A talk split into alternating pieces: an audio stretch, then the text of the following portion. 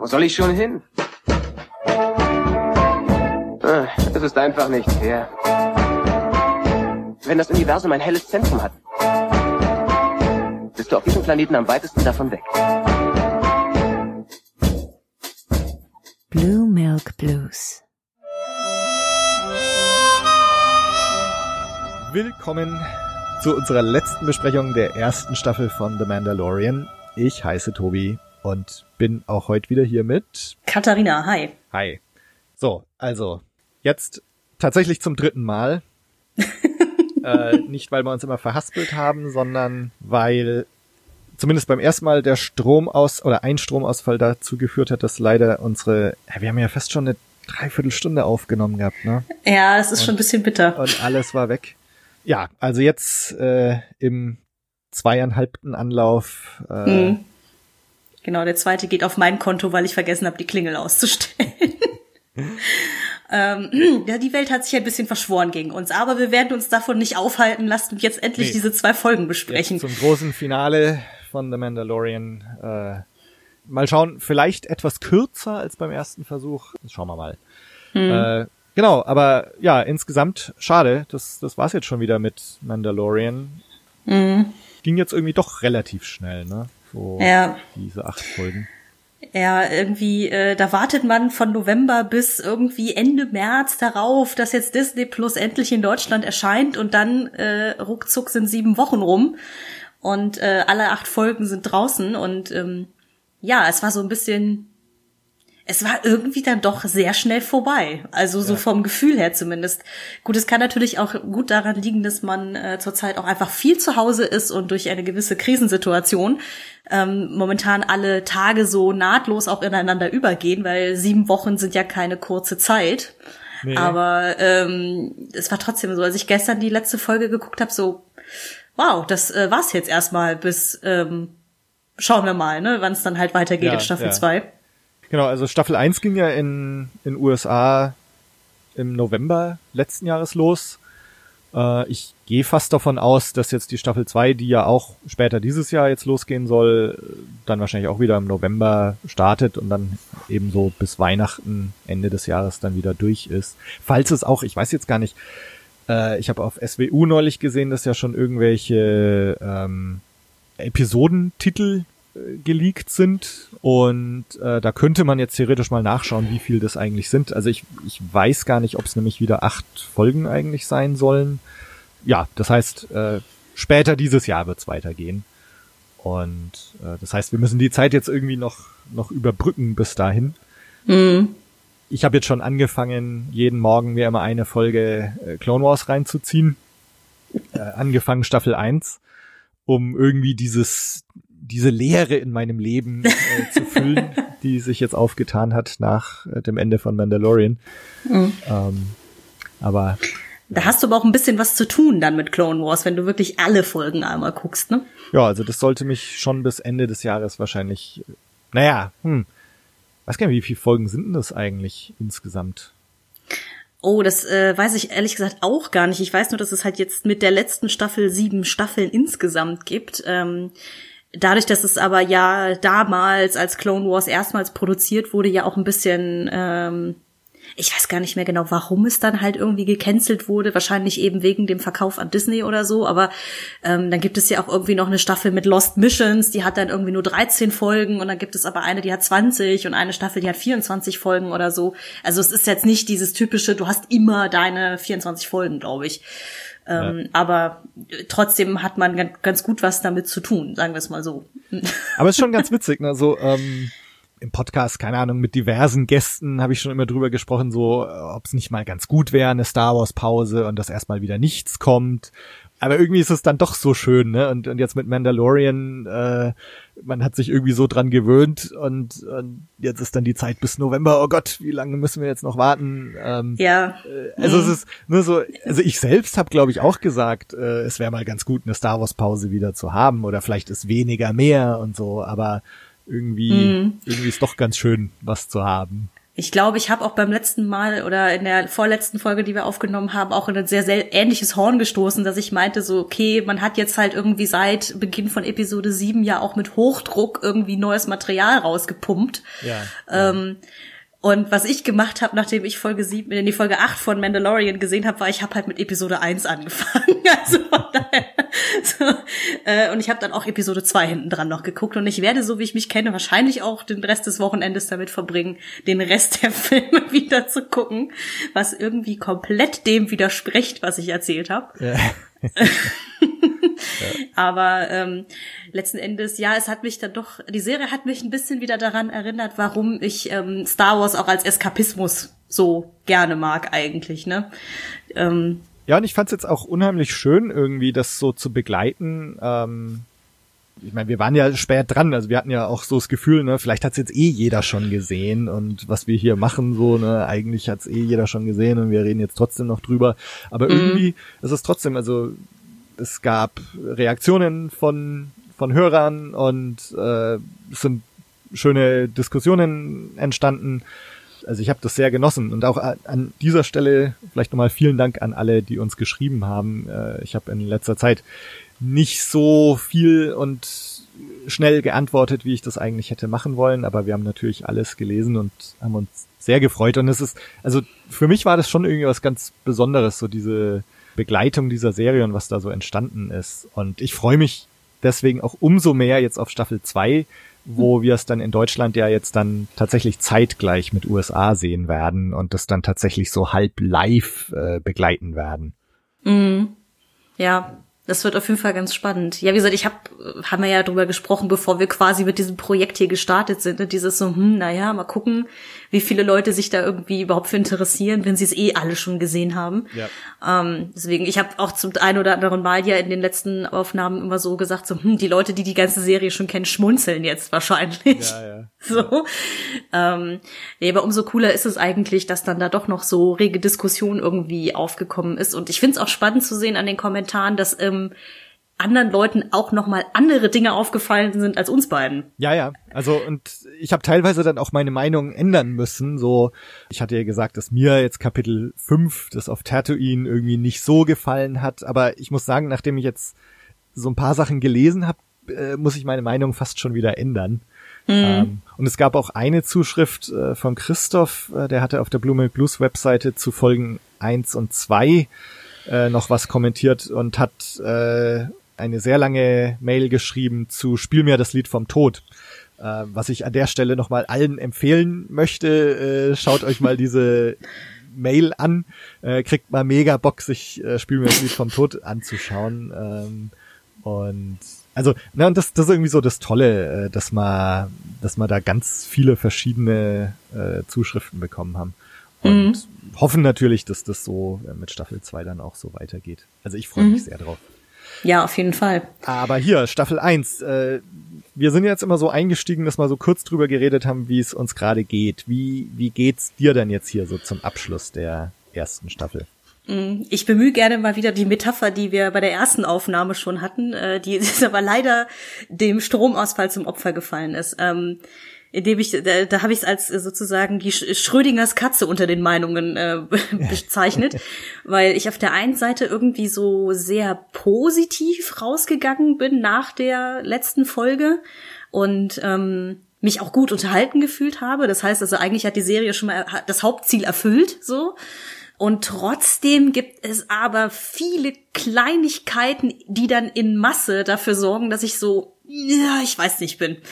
Da ist das, äh, das, das Wort der Stunde oder die Worte der Stunde eher ähm, halt Suspension of Disbelief. Also, dass man so kleine Elemente hat, die einen so rausreißen aus der Story. Das ist so mir leider jetzt auch in den letzten zwei Episoden der Serie des Öfteren mal passiert, dass ich so, "Mm, naja, ich weiß ja nicht, dachte und dann so für so einen kurzen Moment immer raus aus der Handlung war. Also dieses der Moment, wenn du als Zuschauer oder Zuschauerin da sitzt und aktiv über, sag ich jetzt mal, Setgestaltung nachdenkst oder so, ähm, anstatt der Geschichte zu folgen, da Ja. stimmt doch irgendwas nicht. Und ähm, ich habe natürlich jetzt in Vorbereitung auf die Aufnahme so aufgeschrieben, versucht herauszufinden, warum ist das so. Und da gibt es, wie gesagt, zwei, drei Punkte, äh, über die wir bestimmt nochmal sprechen oder Ja. sprechen werden ähm, jetzt im Laufe der Aufnahme, wo es halt wirklich für mich so hart an der Grenze war zu, oh, ich weiß nicht, ob ich das gut finde. so, deswegen, ich habe so gemischte Gefühle, könnte Okay. man das zusammenfassen. Also gemischte Gefühle ist bei mir ja so was, was so ein bisschen die, den Staffelverlauf auch beschreibt. Also ich bin ja nicht so ganz warm gewesen mit der Serie nach den ersten zwei Folgen und dann ist es eigentlich besser geworden und dann kam mal wieder, also immer mal wieder so, so ein kleiner Durchhänger. Aber mir geht's jetzt so, dass also mit diesen letzten zwei Folgen bin ich jetzt ganz oben auf und ähm, also mir hat es jetzt richtig Spaß gemacht, ähm, dass sich da der Kreis jetzt schließt, dass die Handlung jetzt auch wieder, wie wir ja schon gesagt hatten, das war jetzt nicht so schwer zu erraten, dass da irgendwelche Handlungsstränge wieder aufgenommen und auf irgendein Ende hingeführt werden. Aber also für mich endet es jetzt so, dass ich sage, ja, Mandalorian gefällt mir sehr gut und ich freue mich mega auf Staffel 2. Klar, also es gab schon auch so ein paar Sachen, wo ich mich wo ich ab und zu mal gestockt habe, aber ja, lass uns da einfach mal drüber reden Mhm. jetzt. Ja, Ähm, Kapitel 7, die Abrechnung. Deborah Chow ist zurück, die Regisseurin, die Kapitel 3 auch gemacht hat. Ähm, und nimmt im Grunde hier auch wieder den Strang auf, wo sie ihn hat liegen lassen, nämlich auf Navarro und mit Grief Karga. Ähm, größte Ding für mich war, äh, Cara Dune ist zurück. yay! Und ähm, ja, wir, wir kriegen nicht viel mehr von ihr mit am Anfang. Ne? Sie kloppt sich da mit, mit einem. Äh, so, so, so hat sie anscheinend ihr Geld da verdient, äh, bevor und nachdem der Mandalorianer da auf sie gestoßen ist. Was ich noch ganz interessant fand, dass sie da kurz so sagt, so, ähm, al- als er dann versucht, sie zu überzeugen, mitzukommen, dass sie da äh, sagt, also ich habe seit dem Fall der, des Imperiums oder seitdem ich nicht mehr bei der Rebellion bin, äh, viele Dinge getan und viele von denen führen irgendwie lebenslänglich im Gefängnis so mit sich. Also so, so, ein kleiner Hinweis schon wieder auf die neue Ordnung der neuen Republik, dass da also irgendwie tatsächlich, ne, ist auch die, die Republik hat hier Gesetze. Quill erwähnt später nochmal, dass er den IG-11 nach der Satzung der neuen Republik äh, sein nennen darf oder irgend sowas. Ähm, also so, so kleine Hinweise wieder, okay, die neue Republik ist hier zugange, hat hier versucht, neue Gesetze einzuführen und so weiter. Äh, fand ich ganz interessant. Ja, wie gesagt, gerade bei der Szene mit Kara, wie gesagt, ich- also ich war sowieso schon mal glücklich, dass sie wieder auftauchte, weil das war meine größte Befürchtung nach Folge 4, dass sie sie als Figur einführen und dann nie wieder was mit ihr passiert. Aha. Deswegen war das schon so, ja, sie ist zurück, Dankeschön. Äh, ähm, ich glaube, wie gesagt, ähm, eine von diesen Momenten, wo ich dann so ein bisschen raus war, war nicht die Situation, dass er versucht, sie zu rekrutieren. Das ist ja klar. Es macht ja auch irgendwie Sinn, weil sie ja auch äh, als Shocktrooper ehemalige so ne äh, halt auch ganz gut äh, quasi für so einen Einsatz ist. So dieses, ich fliege jetzt da mitten ins feines Territorium und äh, das Ziel ist ja Werner Herzog äh, aka Ex-Imperial Warlord äh, da wegzu, wegzumachen sozusagen. Das Einzige, was ich ein bisschen merkwürdig fand, war halt die Art, wie es inszeniert ist, wie er sie überredet. Also, dass sie halt quasi erst sagt, nein, auf gar keinen Fall. Und wenn ich auch nur von hier wegfliege, komme ich sofort in den Knast. Ähm, und dann sagt er einmal, ja, er ist aber kein Warlord, er ist ein Imperialer. Und sie ist so, ja klar, bin dabei. Also dieser, dieser Ja. Wechsel ihrer Meinung war ein bisschen bisschen rapide für meinen für meinen Geschmack, aber auf der anderen Seite, wie willst du es anders machen? Ähm, also auch filmisch darstellen, dass es irgendwie spannend ist, weil letzten Endes in der realen Situation, sage ich jetzt mal real in Anführungsstrichen, ähm, wäre er wahrscheinlich hingegangen und gesagt, hier, ich habe hier diesen Imperialen, der muss weg. Also er hätte gar nicht erst diesen ah, krassen Twist in die, in die, in die Unterhaltung einbauen müssen, dass er ja gar kein Warlord ist. Ähm, aber da kann, da kann ich noch drüber hinwegsehen. Ne? Das war nur so ein bisschen, mhm, okay. Ähm, weil die Folge an sich ja auch relativ kurz ist mit nur, ich glaube, 40 Minuten und das ist mit, mit Vorspann, mit Vorschau und mit Abspann. Also wir haben quasi 35 vollgepackte Minuten, in denen äh, Mando auch noch mal eben sie einsammelt und Quill und dann noch irgendwie äh, sehr viel Zeit für für Setup oder sozusagen für Exposition äh, verbraucht wird, die wir dann in Folge, also im Kapitel 8 dann noch mal brauchen Ja. Was ja auf der einen Seite so Sinn macht, aber ich habe beim ersten Mal einschalten dann gedacht, hm, die Folge ist ein bisschen kurz. Aber ähm, ja. Ähm, ich war Ja. beim ersten Mal gucken vielleicht auch ein bisschen kritischer. Ich habe hab dann diese, äh, also äh, Kapitel 7 noch ein zweites Mal geguckt und da war ich dann schon um einiges versöhnter mit der ganzen Sache.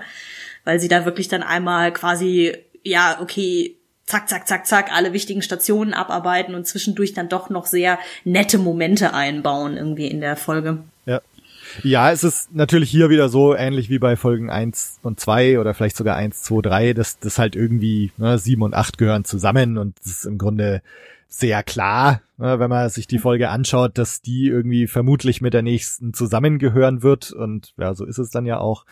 Ähm, deswegen hat mich das jetzt eigentlich gar nicht so gestört. Ähm, und gerade so, weil du gerade von Setup redest, also die nächste oder oder übernächste Szene dann, die sage ich gleich noch was dazu, wo sie dann Quill abholen. Da, das, da gibt so viele Vorausdeutungen und Andeutungen und so. Und dass man sich da Zeit nimmt, das zu tun, hat mir schon sehr gut gefallen. Ähm, mit Kara selber, ja, diese ist natürlich ein bisschen komisch. Ne? Also er, sie will die ganze Zeit nicht und äh, meint, sie landet dann sofort im Gefängnis und so und dann, ne, und dann innerhalb von zwei Sekunden ändert sie doch ihre Meinung. Äh, ich, ich habe so ihr die, diesen Schmunzler, ne, sie, sie schmunzelt da dann irgendwie so, also ich habe das da irgendwie noch so äh, so gelesen, dass sie da schon vielleicht sogar die Schauspielerin selber in dem Moment so äh, so verschmitzt schaut, um irgendwie auch zu zeigen, so, ja, ja, ich weiß schon, das, das war jetzt schon ziemlich schnell so, aber insofern für mich passt es dann schon wieder eigentlich. Ja, man kann das, man kann diesen einen kleinen Schmunzler auf sehr viele Arten deuten, Ja, ne? ja. weil letzten Endes irgendwie ähm, ist es ja schon klar, dass wenn er zu Kara kommt, dass die Info, dass sein, dass der Gegner des Mendos ein ein ein Imperialer ist, dass das sozusagen der, der Fakt ist, der sie umstimmen wird, das war eigentlich ja schon klar schon vor Beginn der Szene, ne? Also, Ja. weil das weiß man von ihr ja schon irgendwie, dass sie halt Shocktrooper durch und durch war und halt irgendwie sozusagen Die Hard Rebel so, ne, aber äh, mit der Republik halt nichts anfangen kann. Dass natürlich dieser Kampf gegen den Imperialen ähm, auch was mit ihrer Identität sozusagen zu tun Ja. hat. Also das ist jetzt nicht so, dass ich sage, okay, das ist total unrealistisch. Ja. Ähm, es ist einfach nur so die, vielleicht die Art, auch wie es gefilmt war. Und eben durch dieses Schmunzeln, dass man so mehr, mehrfach deuten kann, dieses so, ha, okay. Aber ja. Ja. Wie gesagt, meine Freude, dass sie zurück ist, war einfach viel größer als mein, meine Skepsis an der Ja, Stelle. ja. Und da, also auch wenn man jetzt noch eine Szene weiter äh, geht, äh, finde ich auch irgendwie ganz geil, als sie dann an Bord der Razor Crest sind und äh, wie sich dann rausstellt, Baby Yoda äh, gerade das Steuer übernommen hat, wo es so diesen einen Ruckler gibt, wo die beiden so umeinander geschüttelt werden, wo so fast so ein Han und Leia Moment zwischen den beiden ist. Ne? Also Han und Leia, wo sie an äh, in Imperium schlägt zurück an Bord äh, in dieser Weltraumschnecke sind und die sich dann bewegt und Leia dann so in Hans Arme fällt und so so für den Bruchteil einer Sekunde schaut's so aus, als würde da was Ähnliches passieren, passiert aber doch nicht. Ähm, und das fand ich auch irgendwie ganz schön, ne? so ein bisschen so Erwartungen zu durchkreuzen, so nein, es gibt jetzt hier keine romantische Szene zwischen den beiden. Äh, fand ich ganz witzig. Was ich auch sehr schön finde, weil ich das eh ganz gerne gucke, auch mal äh, quasi ein Mann- und Frau-Duo, das nicht dazu verdammt ist, irgendwie äh, als Paar zu enden, Ja. ähm, sondern schon irgendwie klar ist, okay, nee, die beiden sind quasi wie so Buddies, so, Ja, ne, ja. Kumpel. Und ich finde, die haben halt auch so eine sehr coole Dynamik miteinander. Deswegen, das war halt so ein, auch so ein kleiner charmanter Moment irgendwie dann da zwischen den Zweien. Genau. Und dann geht's los und wir besuchen Nick Nolte nochmal. Genau. Äh, auch hier wieder, klar kann man sagen, ne, er, er fliegt jetzt hier in einem Affenzahn durch die Galaxis, ne, von einem Planeten zum nächsten. Ist aber okay. Ne? Und äh, auch hier, ich finde, es geht einfach sehr, sehr schön los, diese Szene, wo sie da gegen den, gegen das Sonnenlicht, äh, die untergehende Sonne, man sieht so die Silhouetten von Kara und von Mandalorian und von Quill. Äh, und die Musik ist so melancholisch, äh, finde ich eine ganz, ganz schöne Szene. Und na, wenn man jetzt im Nachhinein auch weiß, was passiert äh, am Ende dieser Folge oder auch in der nächsten, äh, kann man schon sagen, ne, dass hier sich so eine gewisse Tragik äh, schon ankündigt äh, durch die Musik. Ähm, und, und gleichzeitig, was sich natürlich genauso ankündigt, es wird sich ja hier offensichtlich, nimmt man sich viel Zeit, äh, um IG-11 nochmal zu etablieren und auch zu erzählen, wie kam es jetzt dazu. Also auch hier im Grunde schon, ne, man merkt schon, okay, also Quill und IG-11 sind irgendwie nochmal wichtig und es ist wichtig, hier das nochmal so zu etablieren und aufzubauen und wo sich vielleicht schon auch so eine gewisse Tragik dann auch ankündigt. Was, mhm. was natürlich genauso angekündigt wird, auch durch diesen Einsatz von Quill, wo er über IG-11 dann sagt, it will protect. Ne? Also dieses, ja, also, dass er jetzt da der Beschützer ist, das, äh, das wird nochmal wichtig werden. Mhm. Ich glaube, das Einzige, was ich an der Szene komisch fand, also weil klar, ich habe beim ersten Mal gucken schon gedacht, okay, sie nehmen sich jetzt Zeit, diese Rekonstruktion von IG-11 nochmal zu erzählen, damit also einfach, weil dann halt klar ist, der ist nochmal wichtig, so ja. äh, für fürs Publikum. Ähm, ich habe mich nur gefragt, vielleicht ging es nur mir so, aber diese ganze Idee, dass IG-11 quasi von Grund auf nochmal Motorik lernen muss, als ob er halt einen Schlaganfall gehabt hätte, ja. fand ich ein bisschen strange, wenn ich ehrlich bin. Also letzten Endes, so wie die Szene gebaut war und so war sie schön emotional, aber ist nicht das Ding an Droiden, dass du sie zusammenschraubst, programmierst und dann funktionieren die? Hm, ja, wobei C3PO läuft doch in in Episode 1 auch erstmal so ein bisschen wackelig durch die Gegend. Also, ja, das stimmt. Ja. Wobei da habe ich, da habe ich immer gedacht, das liegt daran, dass er keine Hülle hat. Aber ähm, ja. ähm, ähm, dass er quasi nicht fertig gebaut war. Ähm, aber ich sag jetzt mal zum Beispiel das erste, was ich halt gedacht habe: Warum zum Teufel würde sonst die Handelsföderation Milliarden von Kampfdruiden entwickeln, wenn du die erstmal alle motorisch trainieren müsstest? Ja. So, ja. Ne, also jetzt so im Gegensatz zu ähm, ich sag mal, äh, menschlichen oder lebenden Soldaten, die ja ausgebildet werden müssen. Ne? Ja. Ne? Dementsprechend, das war so, äh, okay, äh, hm. Das ist ein bisschen das Problem auch, dass generell im Star Wars-Universum so dieses Thema die Droiden ähm, äh, wenig einheitlich behandelt wird, ne? weil letzten Endes, wenn wir mal ehrlich sind, sind Droiden halt auch nur Sklaven, ne?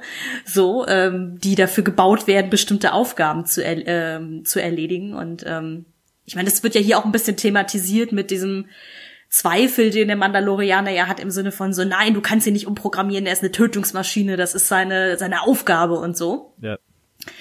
Ähm, wobei ich auch hier steht Leia schön finde, dass er ja scheinbar seine Familie in den Klonkriegen verloren hat, was halt auch erklären würde, warum er jetzt nicht so heiß auf Droiden ist, als, äh, als sozusagen Companions auf seinem Schiff so. Ja. Ähm, das, das fand ich wieder so ganz nett, aber ja. Ähm, beim ersten Mal gucken fand ich diese, diese, diese äh, Rekonstruktionsszene etwas merkwürdig. Beim zweiten Mal war es so, okay, gekauft. Ja. Ja, und äh, ich mein, du hast halt noch diesen netten Gag, ne, wie er dann die Kiste auf dieses Viech da äh, fallen lässt und beim zweiten Mal kickt das dann noch so weg. Ähm, mm. Also, ja, es wird noch so eine gewisse Komik mit eingebaut, aber ja, ich glaube, das, das, ist vielleicht schon wieder so einer dieser Suspension of Disbelief Momente, ähm, die du vorhin erwähnt hattest. Mm. Ähm, ja, es, es tut mir auch leid. Ich habe, ich wirklich eigentlich nicht vorhabe, hier so so so so äh, absichtlich auf Fehler zu achten und dann sagen, äh, und die Folge ist schlecht, weil, sondern es ist einfach etwas, das dann mir in dem Moment irgendwie so unfreiwillig auffällt und mich dann halt rausholt. Das ist um noch was Positives äh, zu der Szene aber zu sagen, also ich, ich finde die ganze, diese ganze Sequenz auf Avala 7 eh ziemlich super. Ähm, und was hier natürlich auch passiert, wir hören zum ersten Mal Quills Namen. Ne? Und hm. ähm, er etabliert hiermit eigentlich schon einen Trend, den wir in dieser und vor allem auch in der nächsten Folge mitbekommen, dass wir nämlich auf einmal lauter Namen bekommen. Also er ist jetzt nicht mehr nur der Feuchtfarmer auf diesem Planeten, äh, der gut reparieren kann und der Mandalorianer ist nicht nur der Mandalorianer, ähm, sondern alle bekommen irgendwie Namen also für mich ist das hier so ein, du hast gerade eben Identität erwähnt von Kara. Mhm. Und das ist so ein, eine ganz interessante Entwicklung, finde ich, hier in diesen letzten zwei Folgen, dass alle äh, so Mensch werden oder menschlicher werden. Also alle mhm. müssen auch ein bisschen das hinterfragen, was sie bislang geglaubt haben oder auch über sich selbst geglaubt haben. Also für einen Mandalorianer, er hat an diesem Kodex festgehalten, er hat daran festgehalten, dass er Droiden nicht mag. Äh, er war für uns als Zuschauer auch gesichtslos und namenlos und, und all das ändert sich jetzt gerade. Und während wir mehr über sie erfahren, müssen sich alle auch irgendwie fragen, ob die Sachen, an denen sie so festgehalten haben, ob so diese Labels, die sie sich gegeben haben oder die andere ihnen gegeben haben, ob die überhaupt passen. Und das finde ich eine ganz, ganz interessante Entwicklung, die hier irgendwie schon auch so äh, anfängt mit Queen. Ja, ja, das stimmt. Ich glaube auch, wenn wir jetzt nur auf das auf dieses Kapitel 7 gucken, ich glaube, eine meiner absolut Lieblingsszenen für mich ist halt auch eigentlich diese Unterhaltung zwischen Kara und Quill, wenn sie dann auf der Razor Crest sind, auf dem Weg dann zu, nach Navarro, mhm. wo ja dann irgendwie klar wird, dass ähm, Quill anscheinend irgendwie ja für das Imperium gearbeitet hat, aber halt im Sinne von, er ist quasi in die Sklaverei verkauft worden, mehr oder weniger. Ähm, und die zwei ja dann so ein bisschen so einen kleinen ähm, es bahnt ja sich so, so quasi so, so eine Art moralischer Wettstreit an. Wer hat jetzt recht, das Imperium ja. oder die, die Rebellion, so nach dem Motto.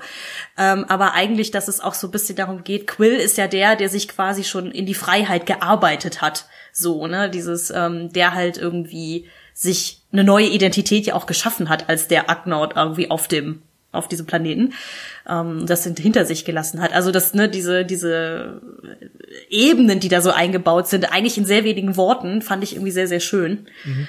Mm.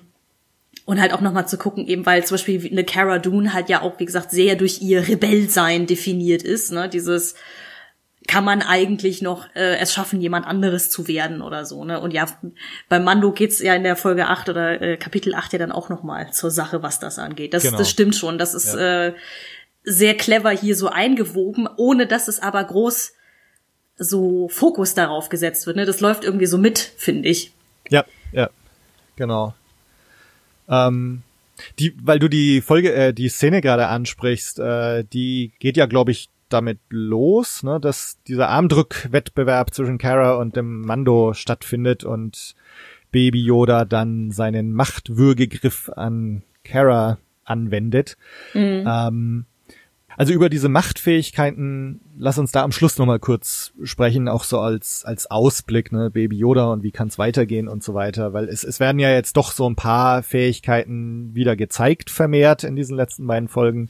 Dieser Force Choke, äh, dann das, die, die Heilung mit der Macht, äh, wie wir es jetzt auch in Episode 9 gesehen haben, und dann dieses Aufhalten oder Zurückschießen dieses äh, Feuers.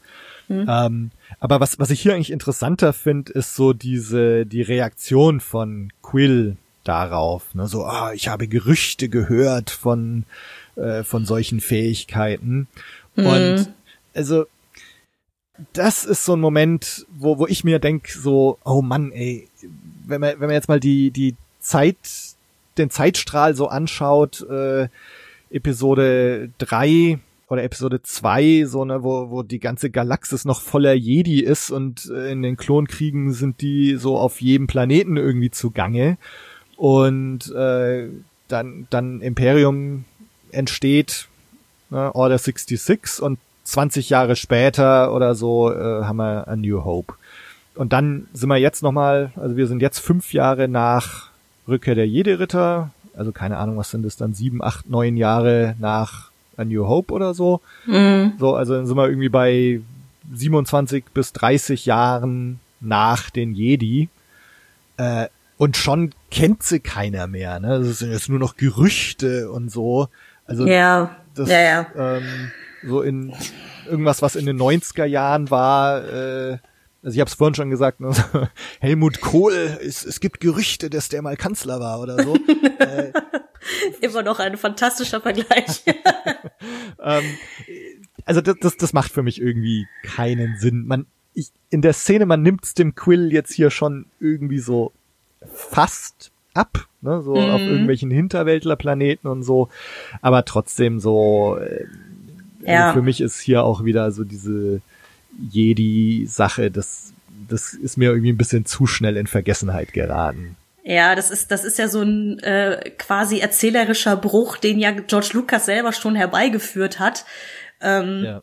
indem er halt einfach, äh, ja, indem einfach die Prequels so sind, wie sie nun mal sind und die Jedi ja da eigentlich eine wahnsinnig wichtige politische Macht auch sind. Das ist ja nicht irgendwie ein Planet, auf dem ein Haufen äh, äh, sozusagen meditierender Mönche rumsitzen und dann so, oh, die Pro äh, Republik ist in äh, Gefahr, wir müssen mal was machen. Sondern ich meine, Yoda und Mace Windu und wie sie alle heißen, hängen, hängen halt mit dem Kanzler ab, so, ne? Das ist jetzt nicht, ja. äh, nicht so, als ob die nicht wichtig wären, sozusagen in den Prequels. Und gemessen, wenn man halt The Clone Wars auch als Serie nimmt, turnen die ja auch im Outer Rim aufgefüllt jeden Planeten einmal rum ja, das muss ich gestehen, war auch so der Moment, wo ich dachte, mh, hm, da passt irgendwas nicht. Vor allen Dingen, weil, weil Quill ja auch in dieser Unterhaltung mit Kara irgendwie sagt, ja, und ich habe meine Schuld über drei Menschenleben hinweg abgearbeitet. Gut, sagen wir jetzt mal, es wäre metaphorisch gemeint, weil also es gibt ja immer so ein bisschen leichten äh, Übersetzungsschlupf sozusagen, wenn du das im englischen Original guckst als nicht-Native Speaker. Aber weil die erste Assoziation in seinem, als er spricht, war für mich, der hat halt wirklich drei Menschenleben lang für das Imperium gearbeitet. Ja. So, also auch im Vergleich zu Kara im Sinne von, ne, ich habe viel mehr gelitten als du. Und das war dann so, ja, das kann aber gar nicht sein. nee. ähm, also, äh, das, also entweder war es halt metaphorisch gemeint oder irgendwas stimmt hier nicht. Und genau diesen selben Moment äh, hatte ich dann halt am Ende von der darauffolgenden Folge auch nochmal. Ähm, das würde alles Sinn machen, wenn äh, The Mandalorian, die Serie, wenn die sogar noch nach Episode 9 spielen würde, sage ich jetzt mal. Ne? Wenn das halt, keine Ahnung, ja. 100 Jahre nach dem Imperium wäre oder so, dann würde ich genau. ihm das noch abkaufen, aber äh, das ist so, hm. Ja. Ihr habt da äh, irgendwie Aufmerksamkeit auf etwas gelenkt, was schon in den eigentlichen, in den, in den alten sechs Filmen schon irgendwie nicht geil war. Hm. Also ich, ich finde es, wenn man, wenn man jetzt nur die Originaltrilogie anschaut, so dieses äh, das Schreckgespenst von der Macht, an das keiner mehr glaubt, ne, was im Vader da sagen, oder die Story, die Obi-Wan Luke erzählt, so eine Waffe aus zivilisierteren Tagen. Wenn man jetzt nur das sieht und dann fünf Jahre später ähm, sagt Quill, äh, es gibt Gerüchte von Wesen oder so, die, die Sachen mit ihrem Gedanken bewegen können, äh, dann, dann passt es schon. Ne? Aber wenn man jetzt die ganze Prequel-Trilogie und The Clone Wars und so alles anschaut und was da so etabliert wird, dann fällt es mir einfach schwer, das irgendwie zu glauben oder oder zu akzeptieren. Aber aber gut. Ähm, ja, ja, vor allen Dingen, weißt du, was das Witzige ist? Ähm, es gibt oder es, es kam ein Buch heraus kurz vor The Last Jedi. Ich weiß gerade nicht, wie der deutsche Titel ist, ob der wirklich so stumpf übersetzt wurde. Aber im Englischen heißt das Buch uh, The Legends of Luke Skywalker. Ja. Und das ganze Buch, es ist ja eine Reihe von Kurzgeschichten, aber es, es spielt mit dieser Idee, dass halt Luke, dadurch, dass er ein Jedi war, ähm, dass er sozusagen wie so eine Urban Legend ist, die sich die Leute weitererzählen. Ja. So dieses so, ja, und der Skywalker, der kann das und der kann mit seinen Machtfähigkeiten dies und das und jenes machen und dann fliegt er auf dem Drachen und so. Ja. Ähm, es gibt sogar eine Szene, in der er selber auch auftaucht und das sozusagen, naja, nicht in Frage stellt, aber dass es so ein bisschen darum geht, dass er der Mann Luke sozusagen ähm, viel, viel kleiner ist als die Legende, die, die er mit sich herumträgt, was ja auch dann in Episode 8 ja auch Thema war. Mhm. Und das heißt ja für mich eigentlich, dass in einer Welt, in der der Mandalorianer darum springt, die Figur Luke Skywalker ja irgendwie bekannt sein müsste eigentlich. Ja. Ähm, und zumindest die Leute darüber spekulieren, wie der es bloß geschafft hat, den Todesstern mit nur einem Schuss zu zerstören. Ja, also, ähm, es knarzt im Gebälk, sagen wir mal so. Ähm, ja, aber das ist tatsächlich so diese, diese Timeline und wie das so anknüpft, was, was Obi-Wan Luke erzählt und so. Also das ist, glaube ich, ein ganz großes Thema. Äh, ich, wir wir haben es ja sogar schon mal angesprochen, glaube ich, als du zum ersten Mal äh, zu Gast warst. Mhm. Ähm, aber ja, lass mal das mal, lass, lassen wir es mal dabei. ja, das ist eine, das ist eine Grube, über die könnte man noch mal drei Folgen wahrscheinlich ja, auf, füllen. Auf jeden Fall. Auf jeden Fall. Ähm, aber wir haben ja noch ein bisschen was zu besprechen. Folge 7. Genau, also letztendlich nach, diese, nach diesen ganzen Gesprächen äh, landen sie also auf äh, Navarro, äh, abseits der Stadt, auf den Lavafeldern, äh, was ich übrigens sehr cool finde. Also der, der Planet, äh, ja, irgendwie schon cool. Ähm, so, und da treffen sie jetzt wieder auf Grief Karga und drei Vertreter seiner Bounty Hunter Gilde, die anscheinend dahin gelaufen sind. ja, während äh, unsere Helden äh, klugerweise mit den Blurks um die Ecke kommen, ja. Genau, genau. Ähm, ja, genau. Und ähm, also letztendlich, sie brechen auf, begegnen nochmal äh, also ich glaube, es, es sind tatsächlich Mynox. Ne? Also ich habe mir das schon kurz gedacht, äh, sind das jetzt Mynox? Äh, und also zumindest in der Zusammenfassung auf Wikipedia steht auch nochmal, äh, dass das Mynox sind, die diese, die die Gruppe da angreifen. Mhm. Ähm, die mir allerdings ein bisschen größer vorkommen oder die, die deutlich größer sind als die Mynox, die wir jetzt aus Imperium schlägt zurück schon kennen. Mhm. Ähm, die, was aber vielleicht auch äh, nochmal unterstreicht, warum Hahn da etwas besorgt ist, dass da jetzt Mynox äh, an Falken kleben. Hm. Ähm, ja, und dann kriegen wir schon die, die nächste Machtfähigkeit von Baby Yoda zu sehen, nämlich das Force Healing. Hm. Was auch irgendwie ganz interessant ist, ne? Also als wir damals dann Rise of Skywalker gesehen haben, haben wir so bei Ray das zum ersten Mal gesehen. Allerdings all diejenigen, die sich eben Mandalorian vorher schon angesehen hatten, äh, kannten das dann schon oder hätten hm. es eigentlich kennen sollen.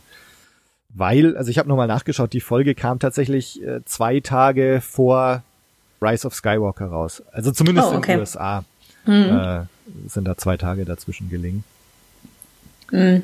Ähm, ja, ähm, also sagen wir mal so, ich, mir war schon klar, warum diese Szene generell irgendwie da drin ist, auch erzählerisch, weil letzten Endes ähm, ist die, also meiner Meinung nach ja nur dazu da, um zu, äh, Grief Karga einen Grund zu geben, sozusagen seine eigenen Leute dann abzumurksen und dem Mando dann wirklich zu helfen und nicht nur so zu tun, ja. als ob. Ähm, und dass natürlich irgendwie einmal noch diese Force Healing ähm, Kraft gezeigt werden sollte, musste, wie auch immer. Ähm, er sage mal so, ähm, ich habe mit der Kraft an sich ja gar kein Problem. Das macht für mich total Sinn, dass etwas ominöses wie die Macht auch in der Lage ist zu heilen. So. Mhm. Und ich finde auch diese Idee, wie sie bei Rise of Skywalker ist, mit diesem, dass du deine Lebensenergie transferierst und so auch irgendwie okay, weil sonst wären die Medi Jedi absolut overpowered, wenn sie das könnten. Das einzige, was ich nicht mehr aus dem Kopf rauskriege, dass ich, äh, was ich nach Episode 9 gesehen habe, war so ein Meme von dieser, von diesem Kampf zwischen Anakin und Obi-Wan. Ähm, also wo dann so, so als, als Standbilder die beiden so untereinander wie so Comicstrip gepostet waren und dann äh, Obi-Wan quasi Anakin so anschreit, warum hast du deine Mutter nicht mit der Macht geheilt? Und dann äh, irgendwie Anakin schreit nicht statt I hate you dieses Ich hasse Disney. Ähm, letzten Endes ist das so die äh, und und das ist dann so die Frage, die mir nicht immer aus dem Kopf geht, dieses wenn die Jedi das konnten, warum hat Anakin seine Mutter nicht geheilt? Mhm. Ähm, ähm, so, weil, äh, oder auch diese ganze, seine ganze Quest irgendwie in Episode 3, Padme vor dem Tod zu bewahren und so, dadurch so ein bisschen ad absurdum geführt wird. Es ist halt eine von diesen Sachen, mhm. wenn ich dieses Detail nicht im Kopf hätte, dieses Meme nicht im Kopf hätte, wäre es mir wahrscheinlich sogar egal. So, aber ähm, das ist so, it cannot be unseen. Ja, ja. ja gut, sowas muss man jetzt natürlich dann wieder irgendwie man muss ähm, es sich jetzt irgendwie zurechtlegen, ne? So dass ja. das, äh, also zum einen vielleicht ein, ein Machtskill ist, der sehr, sehr viel Übung erfordert, wobei das jetzt wieder dadurch negiert wird, dass hier Baby Yoda das äh, kann, so instinktiv. Ja. Äh, und dass Ray das auch einfach kann. Und, und Anakin, der ja eigentlich auch ein super mächtiger Jedi ist, äh, sollte der das dann nicht eigentlich auch können. Mhm. Äh, er, ist, er ist ja, ja, eigentlich der Jesus unter den Jedi, ne? Also ja, wenn der es ja. nicht könnte, dann.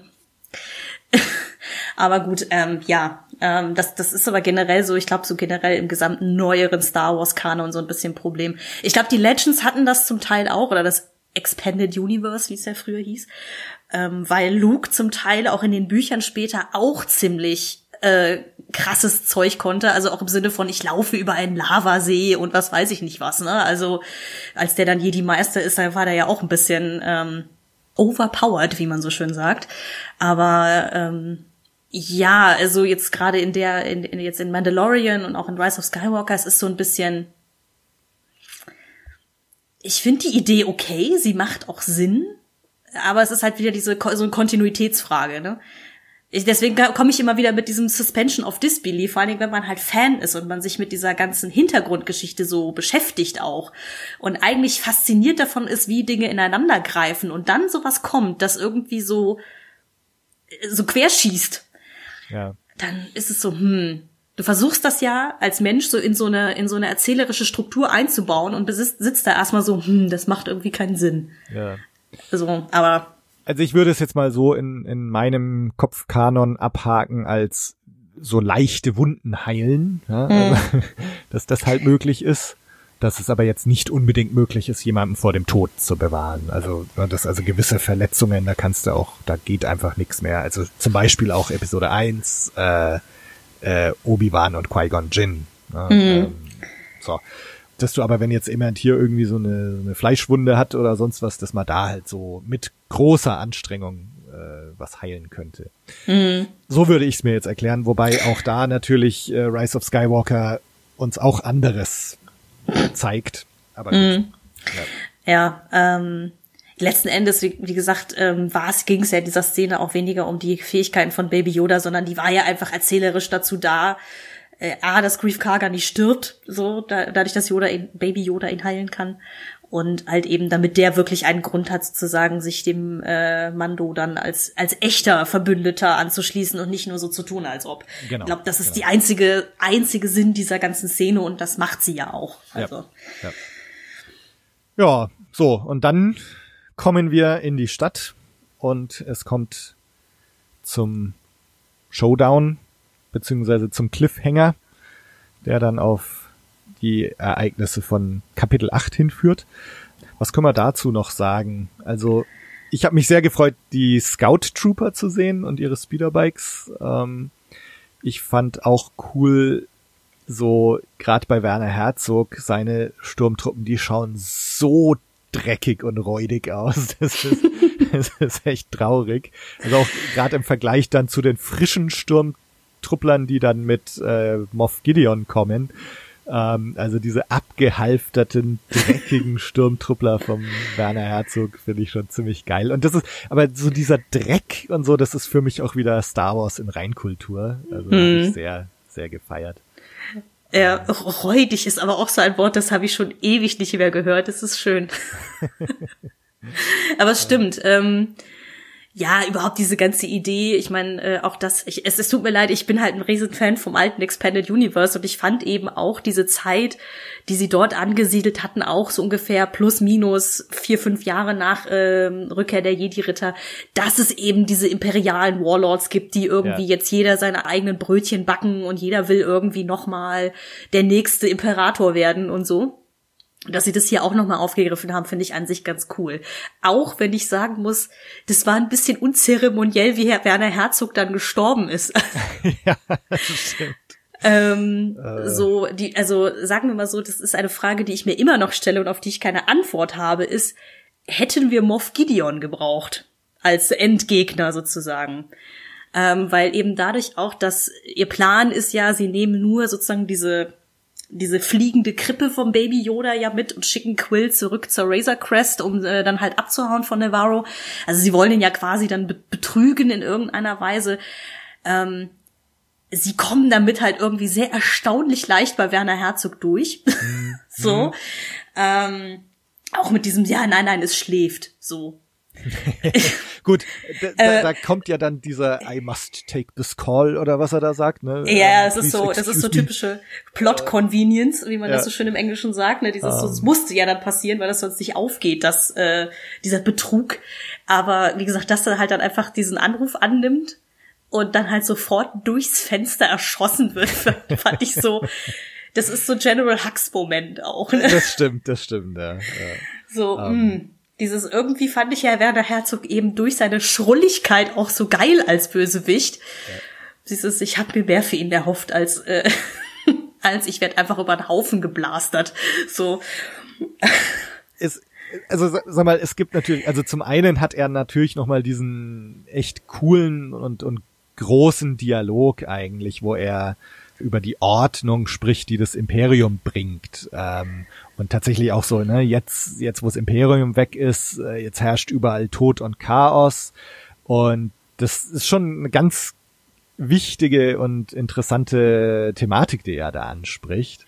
Mhm. Ähm, er hat natürlich noch mal so seine Dialoge, was ich neulich ja schon gesagt habe, so dieses, die sind ihm auch irgendwie auf den Leib geschnitten, ne? dieses gestelzt umständliche, wo er da mit dem Beskar-Stil irgendwie sowas äh, sagt, ist the Beskar when forged by its ancestral artisans und so. Das, ist schon so geil. Der Satz war so ähm, geil, auch dieses, weil dieses Wort forged so ja. überbetont schon.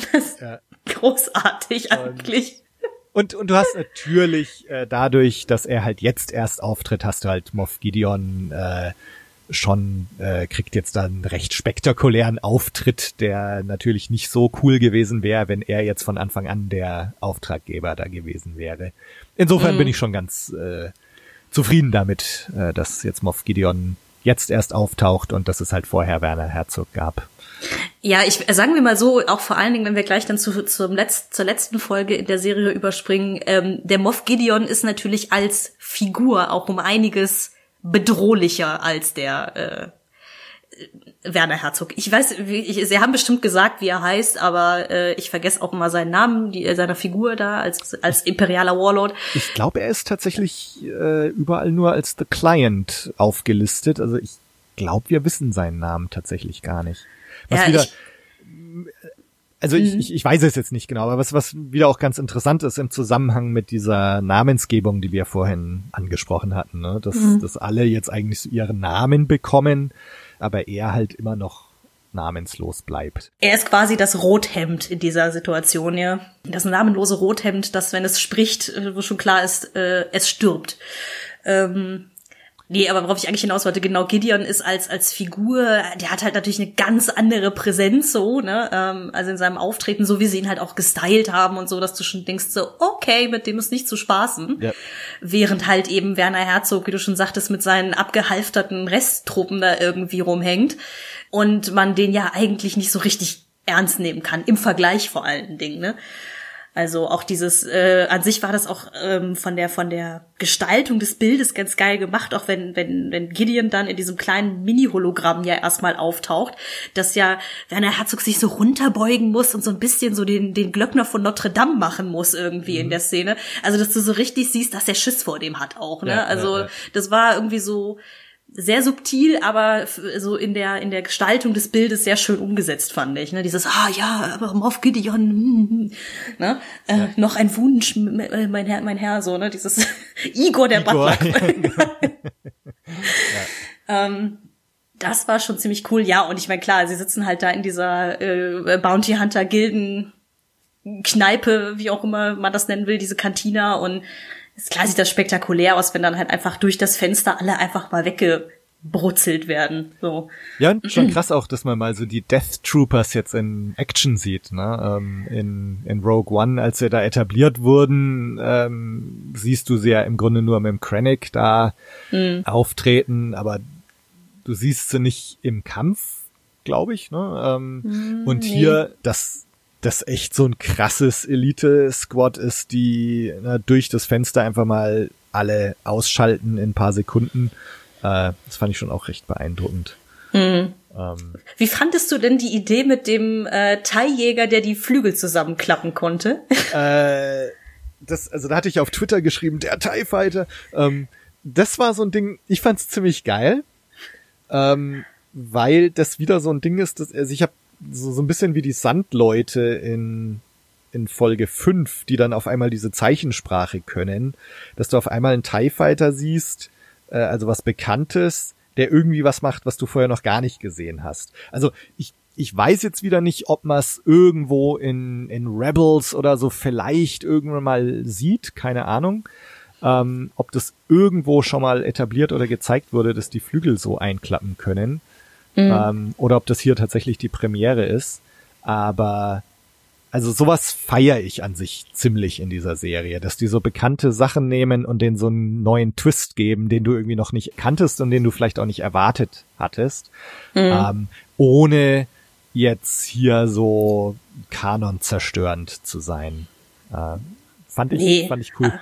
Nee, ja, ach das sowieso. Ich habe mich auch eigentlich eher daran erinnert gefühlt, dass ja quasi jeder imperiale Bösewicht muss ja sein äh, auf ihn zugeschnittenes Gefährt haben, in dem er rumfliegt. Ja. Ähm, also zum, äh, der, weil der, der TIE Fighter von Darth Vader ist ja auch anders als der von den anderen. Ja. Von den quasi von den normalen Durchschnittssturmtruppen. Ähm, und daran hat's mich halt auch so ein bisschen erinnert. Vor allen Dingen habe ich aber auch gedacht, das ist eigentlich total clever. Warum können eigentlich die normalen TIE Fighter nicht so landen? Weil das Design ja schon eher so, wenn die Flügel so stabil sind, darauf ausgelegt ist. So ein bisschen wie man es in Episode 7 auch sieht, dass die im Hangar in so einer Art Aufhängung drin sind. Genau, genau. So dieses, hm, wenn die landen könnten, das ist eigentlich gar nicht so unclever. Also, Ja. was ich mir gedacht habe in Episode 7, das ist jetzt, das ist natürlich viel platzsparender, als wenn die alle ihre Flügel so nach links und rechts noch verlängern würden. Äh, da ist dieses Aufhängen, wie wir es im Hangar gesehen haben, natürlich sehr viel praktischer. Was ich mich aber tatsächlich gefragt habe, ob jetzt, ob das nicht theoretisch andeutet, dass eigentlich alle TIE Fighter so landen können, wir es nur einfach noch nie gesehen haben. Das, äh, Ja, gut, das kann natürlich sein.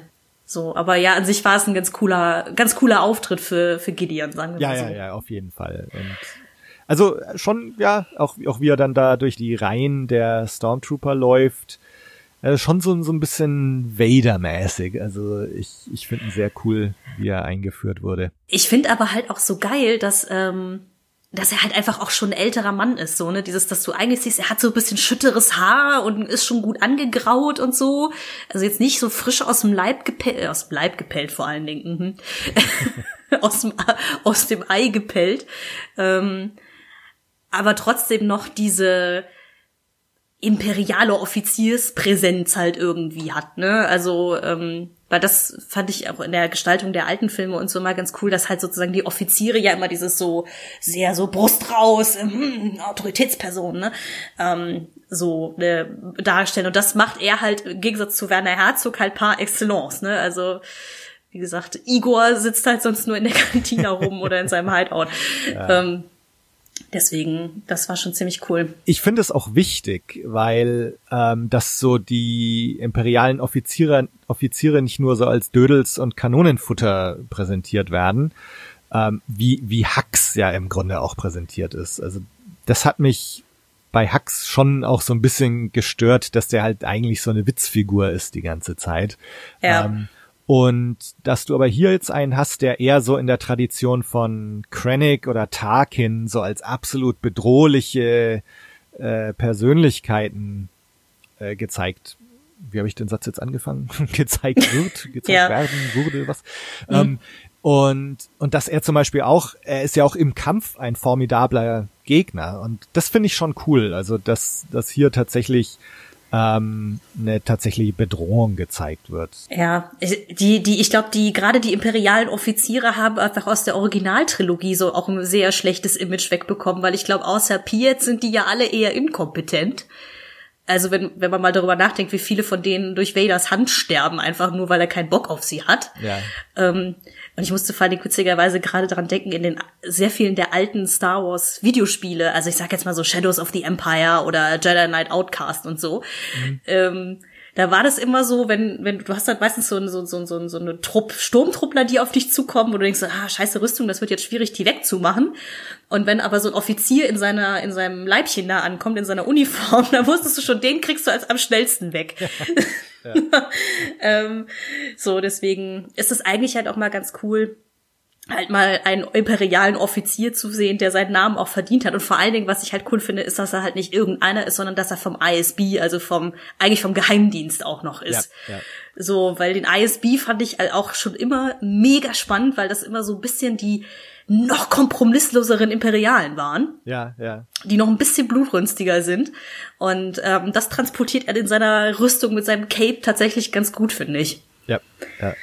Ja, so ein bisschen so die SS, ne, der, des Imperiums. So, Ja. So fast, ja. Ähm, das leitet, finde ich, auch schon hervorragend jetzt zur nächsten Folge über. Ähm, so diese Kanonenfutter und dödelhaft und inkompetent, äh, weil Kapitel 8 natürlich äh, nochmal mit einem ganz großen Augenzwinkern losgeht, äh, als die zwei Scout Trooper da ihre Schießübungen machen und äh, sich einfach so blöd anstellen. Was natürlich dieses ganze Stormtrooper-Treffen nie nochmal Ja, ja, den Gag haben sie ja in Folge 6 ja auch schon mal gebracht Ja, mit dem ja. Scharfschützen. Ich bin kein Sturmtruppler gewesen. Ähm, ich muss gestehen, diese ganze Anfangssequenz mit den zwei Speederbike-Trupplern, ähm, also dass die halt quasi äh, die Nachricht abgefangen haben und dann schon mal losdüsen, um dann das Kind einzusammeln und so, alles okay, alles gekauft. Wie gesagt, mein Herz blutet immer noch im Quill, weil das also diese Einstellung, wenn man halt einfach nur, man sieht ja nicht, wie er erschossen wird, sondern er liegt da halt einfach nur. Das fand Ja. ich am Ende der von Folge 7 schon so, oh, oh, mir tut was weh im Herzen. Ähm, aber Folge, Folge 8, Anfangssequenz. Ähm, ich finde, da kommt halt der Humor von Taika Waititi total Oh durch. ja, ja. Ähm, weil ich weiß nicht, hast du von ihm zum Beispiel Fünfzimmer Küche Sarg mal gesehen? Also What Ja. We Do in the Shadows. Ja, ich Das liebe hat- diesen Film. Ja, ich liebe ihn auch und er hat auch einen sehr ähnlichen Humor, dass der halt nicht lustig per se ist, sondern so mit diesen Absu Absurditäten so ein bisschen spielt. Ja, ja. Ähm, deswegen fand ich diese Szene auf, auf, als Unterhaltungswert großartig. Einfach auch dieses so, was hast du denn da eigentlich eingesammelt? Ja, ach komm, du willst es doch nur angucken. Ja, lass mich doch mal schauen. Und so, ne, dieses, Ja. diese ganze Unterhaltung von den beiden finde ich ultra witzig. Ich habe nur gedacht beim Gucken, warum verblasen wir mit dieser Szene Zeit? So, ähm, weil sie halt einfach nichts für die Handlung tut, außer dass vielleicht so halb etabliert wird, dass die zwei offensichtlich zu ähm, äh, äh, Werner Igor Herzog gehörten. Ähm, und halt irgendwie darauf warten müssen, dass sie wieder die Stadt einreisen dürfen, ohne von Gideon erschossen zu werden. Aber das war der einzige Mehrwert. Ich habe mich, mich zum Beispiel auch gefragt, äh, warum sagt nicht mal einer dem Gideon, dass sie das Kind haben, weil dann kann er sich seinen Evil Villain Monolog da gerade sparen. So und äh, das ist halt vielleicht die einzige Sache, über die ich an der Stelle nochmal nachgedacht habe. Aber Ja. äh, ich, ich will es nicht zu überanalysieren, weil ich einfach Taika Waititis Humor so unfassbar gut finde. Deswegen, ich glaube, das, also er als Regisseur, ich verstehe auch, warum sie ihm angeboten haben, dass er einen kompletten Film machen soll, weil ich finde auch seine Regie in der Folge ziemlich gut. Ja. Aber Also ich, ich war sehr gespannt, wie die Folge sein wird, weil ähm, alles, was er bisher gemacht hat, äh, finde ich ziemlich geil. Und habe mich tatsächlich gefragt, ob er dieser Folge auch so seinen Stempel aufdrücken wird und das wird von Anfang an klar, dass es so ist. Ähm, ich fand überhaupt schön, dass du mal so zwei Stormtrooper sich so unterhalten siehst. Also das in den in den Realfilmen äh, hast du das ja eigentlich so fast noch nie mitbekommen. Ne? Also das Einzige, was mir jetzt spontan einfallen würde, wäre dieses Gespräch äh, der zwei Stormtrooper auf dem Todesstern, als Obi-Wan dann so vorbeischleicht, um den Traktorstrahl auszuschalten und so weiter in, in A New Hope, ähm, wo sie sich über irgendeine neue Waffe unterhalten oder oder so. Ähm, aber so, dass, dass du wirklich mal zwei so siehst, die sich so ungezwungen unterhalten, fand ich schon sehr geil. Das Ganze Ja. kam mir sehr improvisiert vor. Also weiß nicht, ob man da in dieser Making-of-Serie ein bisschen was mitbekommen, äh, dass die einfach so, hey, jetzt macht mal, ne, unterhaltet Hm. euch mal. Also ich fand's, äh, fand's ziemlich geil. Ja, äh, ich, ich weiß es gar nicht. Also die, die Kunst ja auch äh, bei äh, Fünfzimmer Küche Sarg ist ja halt auch, dass, dass es halt alles in so einem Doku-Style gedreht ist. Also dass sich das, der Dialog der Figuren unfassbar natürlich anfühlt. Ja. Weil letzten Endes, was auch für mich diese Szene so witzig gemacht hat, ist natürlich diese die zwei wirken halt wie so zwei frustrierte Mitarbeiter aus äh, The Office oder so, oder aus Stromberg, die da irgendwie abhängen und so, ja, keine Ahnung, warum wir jetzt nicht reinfliegen können, weil, keine Ahnung, sind halt alle bescheuert. So, auch irgendwie dieses, äh, dass ja der eine so sagt von wegen, also hier, der Gideon hat jemanden erschossen, um einen, äh, um einen, einen Punkt klar zu machen. Hast du es auch verstanden? Dieses, Weil ich verstehe, was er will. Ähm, also wie so zwei so frustrierte Arbeitnehmer, die sich gerade an der Kaffeemaschine getroffen haben. Das fand ich irgendwie schön. Ähm, und auch so sehr menschlich. Halt dieses so, ja, wir sind halt nicht total die imper super imperialen Oberbösewichte, sondern wir machen halt auch nur unseren Job und Ja. ja, sollen doch die Offiziere das miteinander ausmachen, ist uns doch egal. Und ja, halt dann dieses, dieses komische Wettschießen um die Dose oder was das da war. so, dieses so, oh Gott, ihr zwei Volltrottel, ey. Ähm, ja, sehr, sehr schön. Ja, also, also Ähm. es tut einem dann schon leid, ne, dass die dann so zerlegt werden von IG-11. ähm, eine Sache noch ganz kurz, also ich, ich weiß nicht, ob sie es in der deutschen Übersetzung auch übersetzt haben. Ich habe es jetzt nur auf Englisch angeschaut, aber einer von beiden sagt irgendwann mal, oh my God.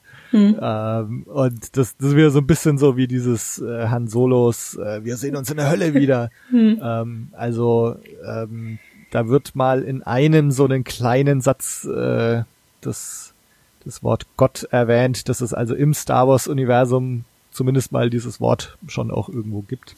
Mhm. Äh, nur so als kleine Nebenbemerkung.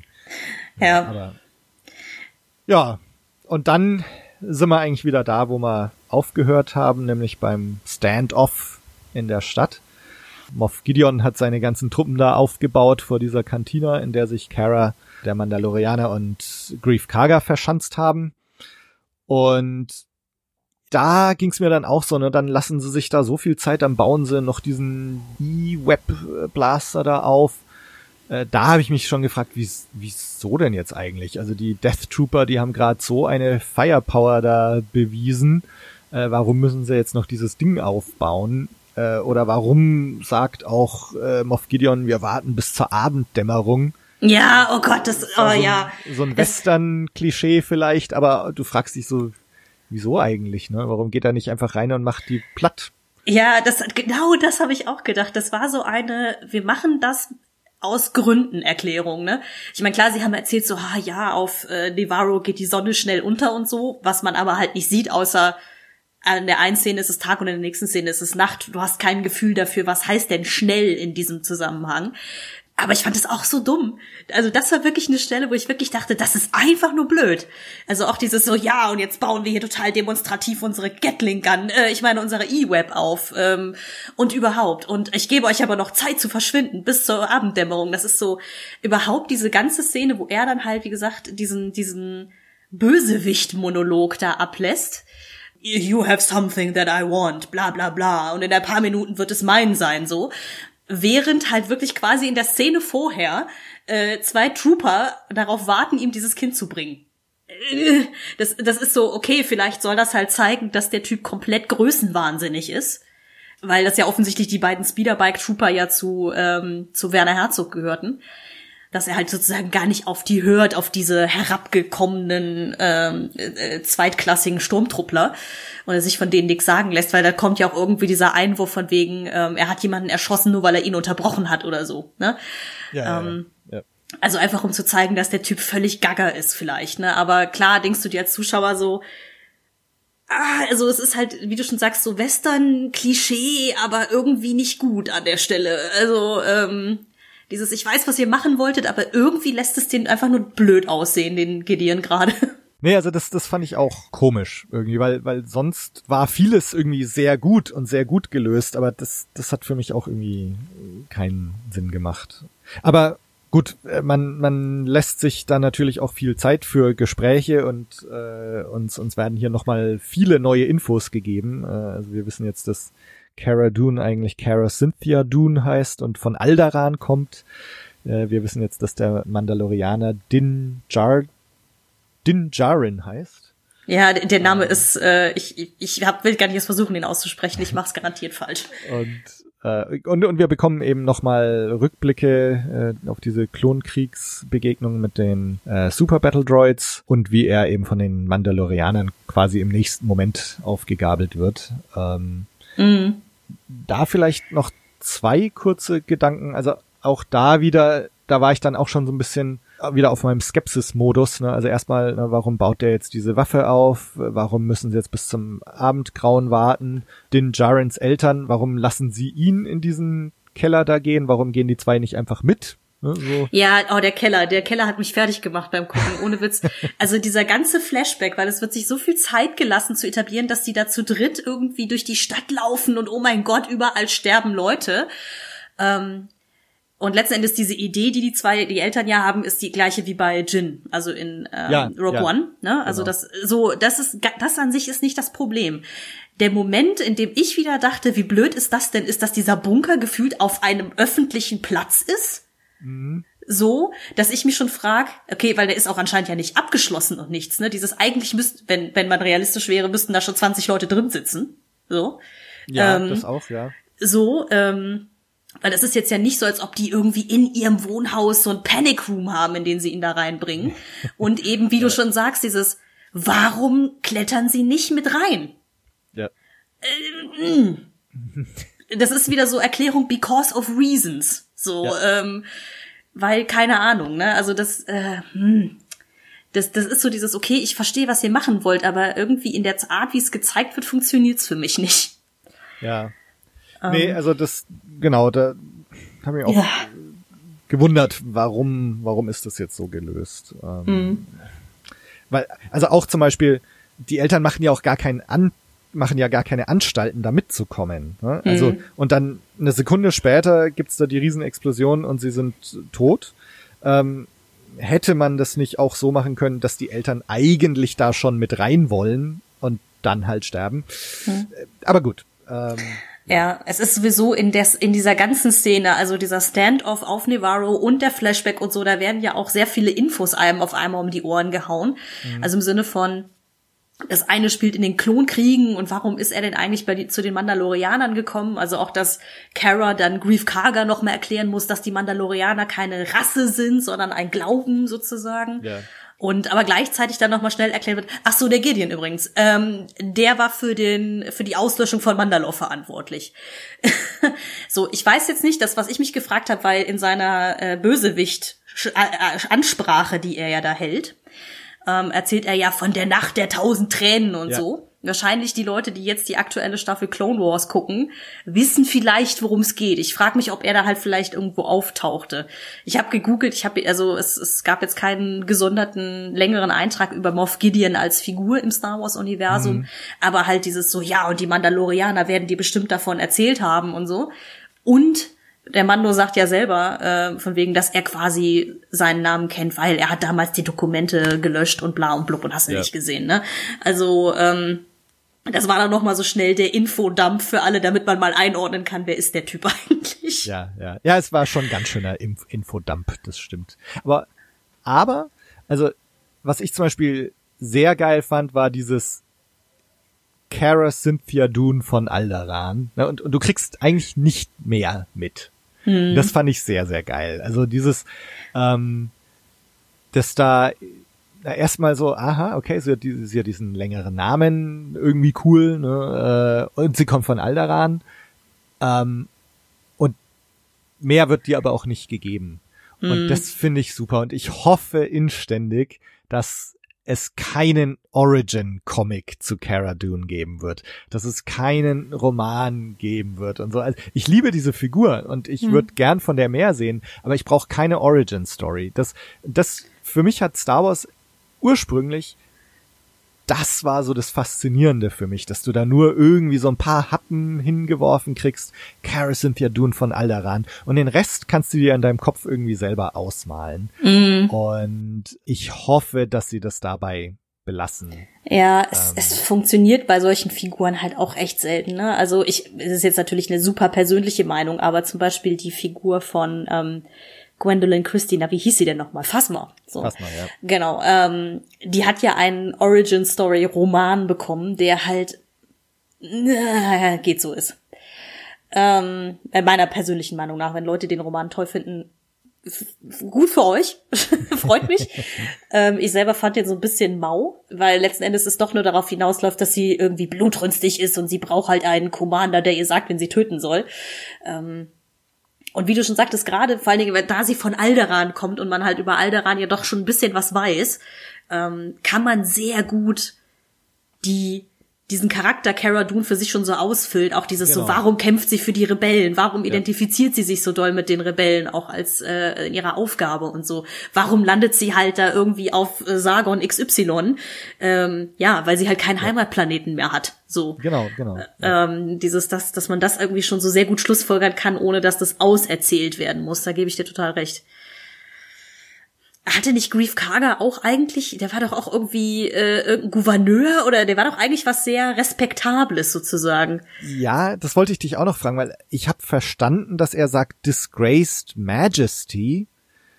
Ähm, ich, vielleicht ah, nee, auch Magistrate, er, hat Magistrate. Magistrate, okay, ja, okay. Also ne, genau, also ja. deswegen Magistrat, das Wort wollte mir gerade nicht einfallen. Also er okay. war ja anscheinend hatte er irgendeine eine bürokratische Funktion im, im, im, im Imperium und oder in der Republik, man weiß es ja. nicht. Ähm, ja, so. ich meine, das auch, auch wieder, ne, also Grief Karga äh, wird uns ja vermutlich auch wieder begegnen in Staffel 2 ähm, und ja, äh, ich, ich gehe mal davon aus, dass man auch da noch ein bisschen mehr erfahren wird. Mhm. Bin ich gespannt. Ja, ganz große Sache jetzt natürlich. Äh, wir haben auch schon mindestens zweimal drüber geredet. Er nimmt seinen Helm ab. Ähm, also ja, aber erstmal erstmal kommt eine sehr sehr lange Kampfsequenz. Ne? Genau, ne? das, also das wollen wir ja mal nicht überspringen. Die habe ich der, jetzt mal. genau. In der äh, IG-11 sehr schnell sehr viele Leute abmurkst. Ja, gut, das soll nicht unerwähnt bleiben. genau. ähm, aber ja, die, die aber eigentlich schon zu erwarten war, ne, so dieses ja, äh, It will protect äh, und jetzt sieht man ihn da halt tatsächlich in Action, äh, wo auch nochmal gezeigt wird, was für krasse Dinger diese Assassinen-Druiden eigentlich sind. Mhm. Ähm, genau, und er mäht da durch die Truppen. Genau, und dann kommt es eben zu diesem Kampf, in dessen Verlauf dann äh, Moff Gideon auch den Mandalorianer verletzt. Äh, auch hier wieder eben, ne? Also, also Gideon ist eben ein, ein wirklich ernstzunehmender Gegner, was ich, was ich schon cool finde. Gerade weil der Mandalorianer ja auch wirklich so als Kampfsau etabliert wird, ne? Also wie er da in Kapitel 6 äh, in, an, in dem Gefangenentransport alle irgendwie ausschaltet. Ähm, also das, es braucht schon einen wirklich krassen Gegner, um dem Mandalorianer Paroli zu bieten. Möchtest du zu dem Kampf noch was sagen oder sollen wir jetzt zu Ach so, nein, nein, nein. Ich wollte einfach nur der der äh, Dramaturgie halber, damit man weiß, wie wir uns aufhalten, das noch mal sagen. Nee, also das einzige, was ich was sich an der Szene wahrscheinlich auch einfach, weil so viel auf einmal passiert dann, nicht ganz mitgeschnitten hat, das ist dann am Ende für mich ein bisschen so ein, da hat sich nicht ganz so der erzählerische Bogen ähm, geschlossen, ähm, weil gerade in dieser Stand-off-Situation am Anfang und dann in dem Kampf, das sieht ja aus, als ob der Gideon da mit hunderten Leuten angerückt wäre. Und ich habe nicht mitgeschnitten, dass sie die alle auf einmal, dass die also größtenteils alle tot sind am Ende ähm, was ja dann am Ende, also in der quasi letzten Szene der, der, der Folge ja darin resultiert, dass die dann da noch fünf Leute ummähen und dann, ah, oh, jetzt haben wir sie alle besiegt. Das war so, mh, hm, okay. Habe ich irgendwo nicht aufgepasst? ähm, aber an sich war trotzdem eine coole Kampfszene so und klar dieses ich fand dann um dann jetzt auf den Punkt mit dem mit dem Helm mal zu sprechen zu kommen mhm. das fand ich natürlich sehr schön dass er Kara davon abhält ihm zu helfen und so ne ähm, und äh, wegschickt und dann diese ganze das Gespräch mit IG-11 von wegen, ah, kein Leben, das Wesen hat mich, äh, hat mich ohne den Helm gesehen, seit ich den, äh, den mandalorianischen Glauben geschworen habe und so. Und dieses I'm not a living thing. So, ne? Irgendwie ja. dieser ganze Moment war sehr klein, aber sehr cool, fand ich. Also. Ja, ja. Genau, und also du findest jetzt schon, weil du hattest ja gesagt, äh, als wir uns zum ersten Mal drüber unterhalten haben, dass das irgendwie so ein Moment sein muss, der verdient sein muss. Äh, hast du das Gefühl, dass dieser Moment äh, verdient war? Ah, ich bin mir gerade noch nicht sicher, wenn ich ehrlich mhm. bin. Also für meinen Geschmack hätte ich, also man kann ja nicht voraussehen, wie lange die Serie noch läuft, ob die hinterher vier Staffeln hat oder acht oder zwölf. Ja, ähm, ich persönlich hätte gesagt, das wäre eigentlich ein Moment, den ich viel weiter später in so einer Serie angesiedelt hätte. Ja. Ähm, Trotzdem fand ich den Moment ganz schön zwischen den beiden. Ja. Vor allen Dingen sah Petro Pascal mal richtig fertig aus, was natürlich auch passte, aber ähm, ja. es war halt ein es, es hat so diese Neugier befriedigt, die man natürlich hat die ganze Zeit, dieses so, wie sieht er denn eigentlich darunter aus? Auch wenn man weiß, wie Petro Pascal ausschaut, aber ähm, dieses, dieses mal das Gesicht zu der Stimme zu sehen und ähm, das spielt auch ein bisschen das rein, was du sagtest mit diesem, dass die Leute menschlicher werden und so, ne? Weil ja. dieses, das ganze Ding mit der Mandalorianer-Rüstung ist ja eben, um die Leute so ein bisschen zu depersonifizieren eigentlich, ne? Das dieses, ich bin nur der Mandalorianer, ich bin nicht den Jardin oder wie auch immer er heißt. und ähm, das war schon wieder ganz schön und es fühlte sich nicht unnatürlich an an der Stelle zumindest, ja, ja. ne? Also ich musste musste da an dich denken und habe ja. mich gefragt, so was was sagt Katharina jetzt dazu? Ähm, also mir ging's auch so. Auf der einen Seite denke ich, gut, das war jetzt so ein Moment, dass du halt dem Publikum jetzt krieg, jetzt zeig man halt mal, ne? Und und Pedro Pascal jetzt darf er auch mal sein Gesicht noch einmal in die Kamera halten. ähm, so äh, so dass das eine. Auf der anderen Seite fand ich es eben wieder genau mit diesem Menschwerden und äh, dieses andere Thema, dass es halt drum geht, so Sachen zu hinterfragen, an denen man bisher festgehalten hat. Jetzt nicht nur im Sinne, wir Mandalorianer dürfen unsere Helme nicht abnehmen, aber auch im Sinne von, er ist im Grunde die zwei Grundfesten, so die, die wir bisher eigentlich von ihm gesehen haben, zum einen dieser Mandalorianer Kodex und das andere seine Abneigung gegen Druiden. Und das ist natürlich auch hier so ein ganz wichtiger Punkt äh, in, in seiner Geschichte, wo er auch schon so Ironie des Schicksals, dass dann eigentlich er dann den Druiden daran lässt. Mhm. Äh, und auch ne, später, wo, wo IG-11 dann zu ihm sagt, so ich habe deine Stimme analysiert und es schwingt Trauer mit oder so. Also dass er tatsächlich auch anfängt, so Grundüberzeugungen von sich in Frage zu stellen. So, also vielleicht gibt's auch Druiden, die okay sind oder vielleicht muss ich so ein paar Grundannahmen, die ich bisher hatte, äh, nochmal überdenken. Und mhm. insofern äh, dieses Helm abnehmen da so als, als ein Moment, wo all das zusammenkommt, finde ich schon wieder ganz cool. Ja, und es war ja auch ähm, nicht ausgewalzt, also es war ja jetzt nicht pathetisch in irgendeiner Weise. Ne? Ja, äh, ja. Das war ja so Helm abgenommen, er hat zwei Sätze gesagt und dann kriegt er ja sein Bagda-Spray irgendwie und dann geht's ja schon ja. weiter. Aber ja, es stimmt total. Also wie gesagt, ich, ich weiß gar nicht, ob ich es in dieser Version unserer Aufnahme erzählt habe oder äh, bei der, die wir leider verloren haben.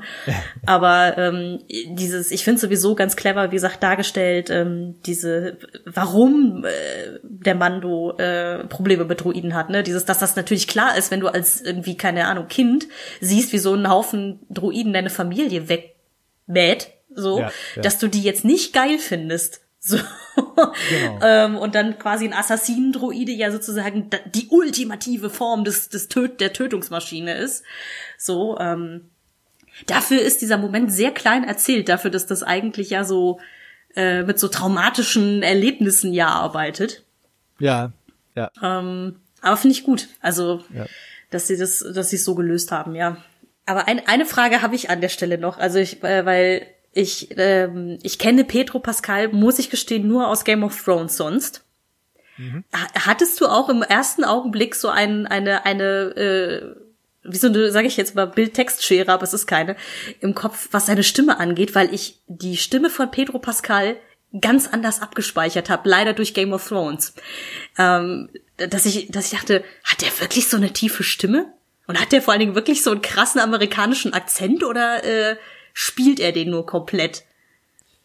Puh. Weil das war eine Sache, die ich mich echt gefragt habe, sobald der Helm halt runter war, weil sich natürlich mhm. außer dieser, dieser, dieses, diesem gefilterten ja nichts ändert. Dieses, ja. hatte Petro Pascal echt so eine tiefe Stimme? Hm. Habe ich mich tatsächlich für einen Moment auch gefragt, aber dann irgendwie die Frage nicht weiter verfolgt. Und ich habe jetzt Game of Thrones ähm, tatsächlich auch gar nicht mehr im Kopf, wie er da eigentlich klingt ich, ich bin mir auch nicht mehr ganz sicher, aber dadurch, dass er ja ähm, Prince Oberyn spielt, also aus, aus, aus Dawn, und das ist ja alles so sehr südländisch angehaucht, also so äh, pseudo-spanisch, tunesisch, irgendwas. Ich meine, dass er wahrscheinlich halt da für die, für die Serie ein bisschen den ähm, in Anführungsstrichen pseudo-spanischen Dialekt dann da reingebracht bestimmt, hat. Ne? Bestimmt, ja, ähm, ja. Und da, vielleicht dadurch einfach diese, diese Schere im Kopf so ein bisschen bei mir entsteht, dieses so, hat der, klingt der nicht eigentlich anders? Weil ich gestehen muss, ich habe keine Ahnung, wie der Mann normalerweise spricht. ich fand nur das sehr interessant, als der Helm runterkam, dass ich irgendwie erwartet habe, dass sich seine Stimme komplett anders anhören würde, glaube ich. Jetzt auf einmal mit spanischem Akzent, der würde, wird normalerweise durch den Helm rausgefiltert. Nein, nein, nein, nein, aber eher so, eher so wie bei Vader und Anakin, dieses ah, wenn, ja, ja, ja. so, weil weil äh, quasi äh, in, in der Rückkehr der Jedi-Ritter, wenn wenn Luke ihm den Helm abnimmt, der Schauspieler von Anakin natürlich ganz anders klingt als äh, die Stimme von Darth Vader. So einen Moment habe ich eigentlich eher ja. erwartet, aber ja.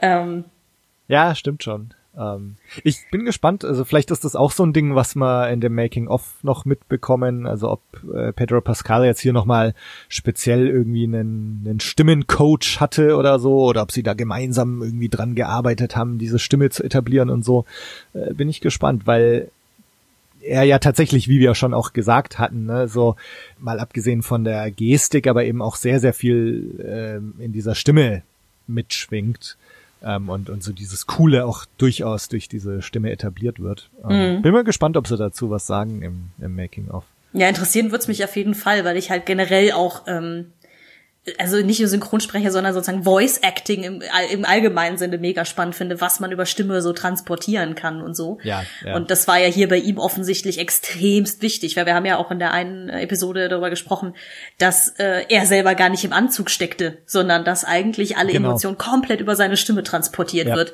ja. Ähm, das fand ich schon irgendwie ganz spannend. Und das, ähm, weil du den Moment mit diesem, ich habe deine Stimme analysiert und es schwingt Trauer mit, ähm, erwähnt hast, weil auch da, ja, da hat das auch wieder, äh, wirklich, finde ich gut getroffen. Ja, ja, ja. So, ne? Also, Ja, aber wir greifen voraus. Also äh, unser Mando wurde jetzt gerettet und sie versuchen durch die äh, Abwasserkanäle von Nevarro zu entkommen. Genau. Und hier wird jetzt tatsächlich das Schicksal der Mandalorianer enthüllt, die, wie wir ja auch schon gesagt hatten, ne, also tatsächlich mit ihrem sich zu erkennen zu geben, äh, das Imperium oder die Überreste des Imperiums auf sich gezogen haben und äh, zerstört und in alle Winde zerschlagen wurden. Also die Schmiedin sagt ja noch so, äh, es sind ein paar sind vielleicht entkommen, äh, Mhm. aber äh, ganz, ganz viele sind eben nicht entkommen, sondern sind da umgebracht worden. Ich habe mich dann kurzfristig schon gefragt, äh, so ne, der letzte Mohikaner, der letzte Mandalorianer, äh, ist, ist das jetzt der Fall? Ist aber anscheinend tatsächlich nicht ganz der Fall. Also die Schmieden gibt's noch äh, und ein paar sind noch irgendwo jetzt im Weltall verteilt, was vielleicht oder sicher irgendwie wahrscheinlich nochmal aufgegriffen werden wird in kommenden Staffeln. Ja, ich, ich weiß nicht, ich finde ja die Figur der Schmiede auch so unfassbar cool. Das hat so ein bisschen was, auch dieses ganze Set, in dem sie da sind, mit ihrer Schmiede in der Mitte und auch wie ihre Rüstung aussieht und ihr Helm. Es hat so ein bisschen was, als ob sie so die Schamanin des Stammes ist, die dann ihre Weisheit da zum Besten gibt in der Szene. So, und also mal abgesehen davon, wie brutal das aussieht, wie sie hinterher die Sturmtruppler zerlegt, aber Oh, ähm, ja. ähm, mit diesem einen Hammer, also oh, oh Gott.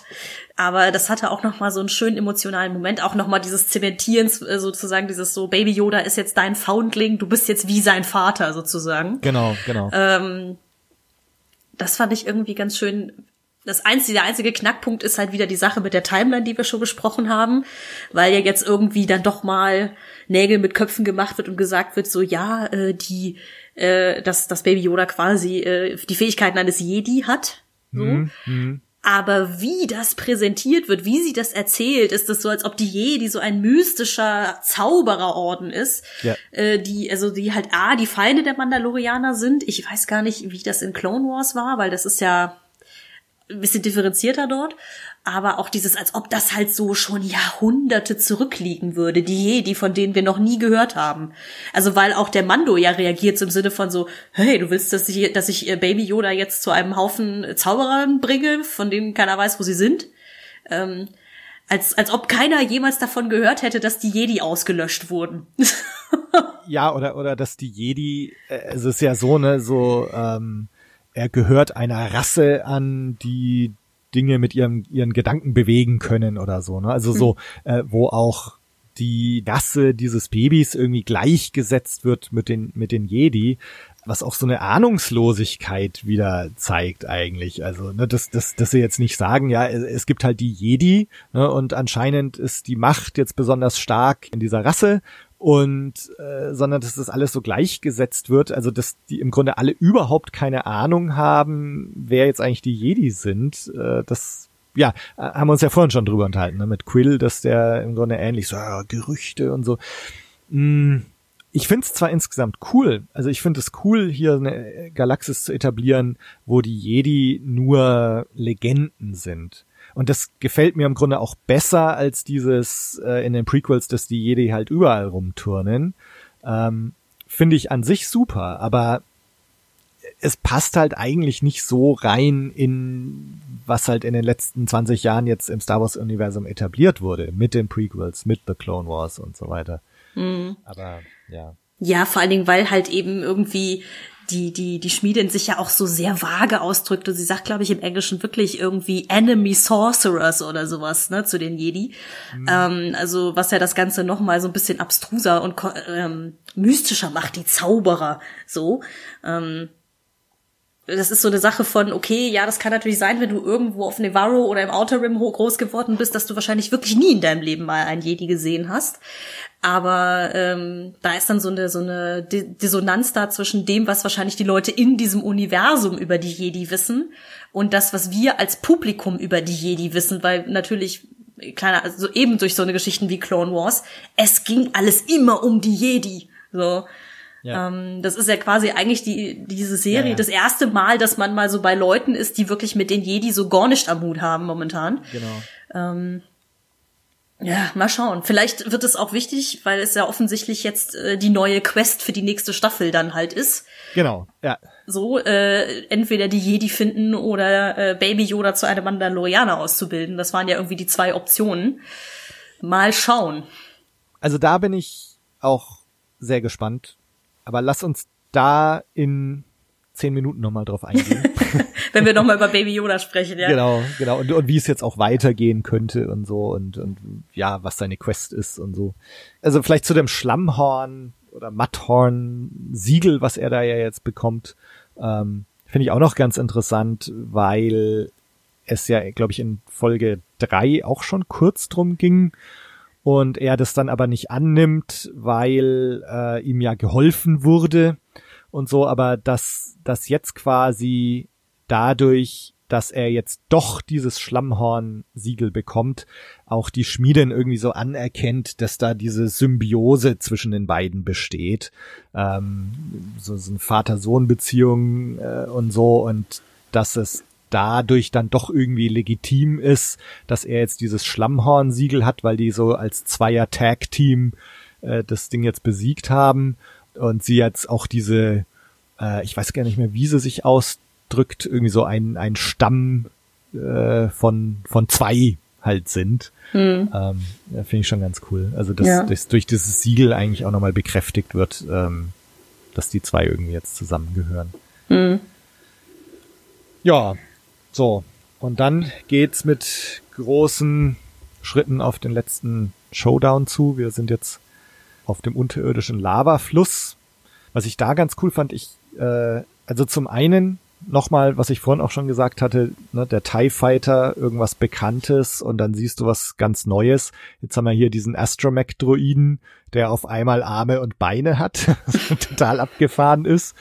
Ähm, was, was sowas für mich sowas komplett EU-mäßiges ist aus irgendwelchen Comics oder so. Also da hat man es vielleicht schon mal gesehen. Mhm. So abgefahrene Ideen, die man eigentlich in der Realserie so gar nicht erwarten würde. Ähm, ich weiß nicht, wie es wie es dir damit ging. Ich fand es irgendwie cool. Ich, ich, ich musste fast ein bisschen lachen, ehrlich gesagt, weil ich dieses diese diese Mischung aus ähm, aus diesem ja, sehr knubbeligen Hauptkörper von einem Astromech und äh, ja. diesen Armen und Beinen irgendwie. Es sah so absurd aus einfach. Dieses, okay, aber ja gut. Also nicht unwahrscheinlich. Hätte ja sein können, dass sie einer umgebaut hat oder so, ne? Ähm, ähm, dementsprechend, ich, ich musste halt eher drüber lachen, weil das so ein bisschen, so ein bisschen albern aussah. ähm, also so ein bisschen wie wenn R2D2 so alle möglichen äh, seiner schwarzen Taschenmesser ausführt, wenn ja, er, wenn er gerade einen Kurzschluss hat und so. Ähm, aber ja, es stimmt schon. Das ist so dieses, man nimmt was Bekanntes und gibt dem Ganzen so ein bisschen neuen Twist. Das fand ich schon ganz witzig. Ja also ich weiß gar nicht, ich habe versucht mal rauszufinden, wie er heißt. So also auf die Schnelle habe ich es nicht rausgefunden, weil das Ganze natürlich schon. Äh, ich habe da gerade so an, an die griechische Mythologie gedacht, ne, so der der Fluss äh, Styx, der in den Hades führt. Da hast du den Fährmann, äh, Charon, der die Seelen über den Fluss äh, in die Unterwelt bringt und so. Und ähm, würde mich mal interessieren, ob sie da irgendwie drauf eingehen, dass der Droide am Schluss irgendwie, keine Ahnung, Styx oder Charon oder dass das da irgendwie so in seinem Namen vorkommt oder Hades oder HAD3 oder keine Ahnung. ähm, Die Assoziation hatte ich gar nicht, aber stimmt. Äh, also vor allem, weil es ja. auch noch ein Lavafluss ist. Ja, ja, ähm, genau. Ja. Hm. Ich sehe schon, du hast deutlich symbolischer auf die ganzen Sachen geguckt als ich. Ähm, vor allen Dingen, weil das ganze ja für äh, IG-11 ja dann die, die letzte Fahrt seines Lebens wird. Ja, ja. Mhm. Ja, also der arme IG-11 geht von uns. Mhm. Go out with a bang, immerhin. Mhm. Also. Es hat auch eine gewisse Ironie, dass ja Taika Waititi ihn auch gesprochen hat, ne? dass er seiner eigenen Rolle in, seinem, in seiner Episode noch mal so ein bisschen Gewicht gegeben hat. Aber an sich ist, war, war das ja schon, also war jetzt nicht unlogisch oder so, dass man sagt, okay, der Druide geht halt voraus, äh, detoniert sich selbst und dann sind halt, ist das Problem erledigt. So. Ja, ja.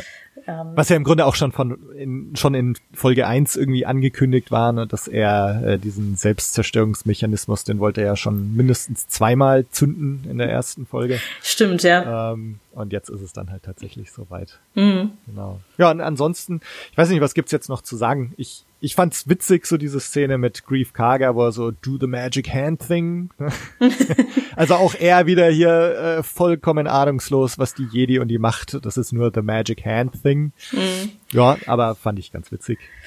Ja. Ähm, ja, ich meine, letzten Endes war auch sehr cool natürlich der Moment, wenn Mando endlich mal sein Jetpack anlegt. Oh ja, genau. Ähm, und äh, sich dann diesen TIE Fighter mal vorknöpft.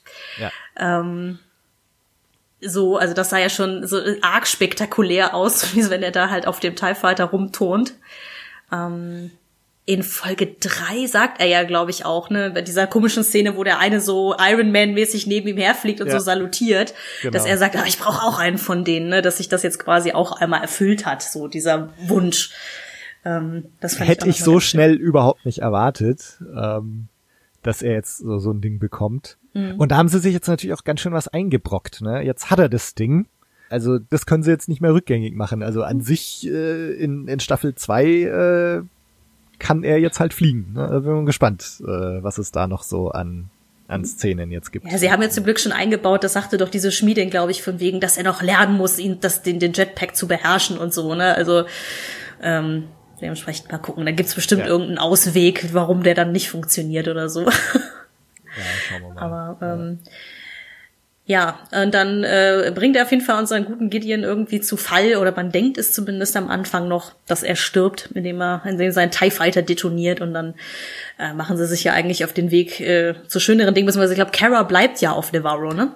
Genau. Mhm. Ich glaube, sie bleibt auch mit Grief Karga zusammen irgendwie, ne? Ich weiß, ob sie das jetzt genauso ansprechen, aber mhm. zumindest mal ja, bleibt sie da zurück. Und mhm. ich hoffe halt inständig, dass sie wieder zurückkehren wird, aber ich denke mal, davon kann man ausgehen. Ich bin mal gespannt, wie bald das halt sein wird und in welcher Funktion Din Djarin nach Navarro zurückkehrt und entweder die zwei Grief Karga und Kara wieder einsammelt äh, für sein nächstes Abenteuer oder na, schauen wir mal, mhm. was, was da auf uns zukommt.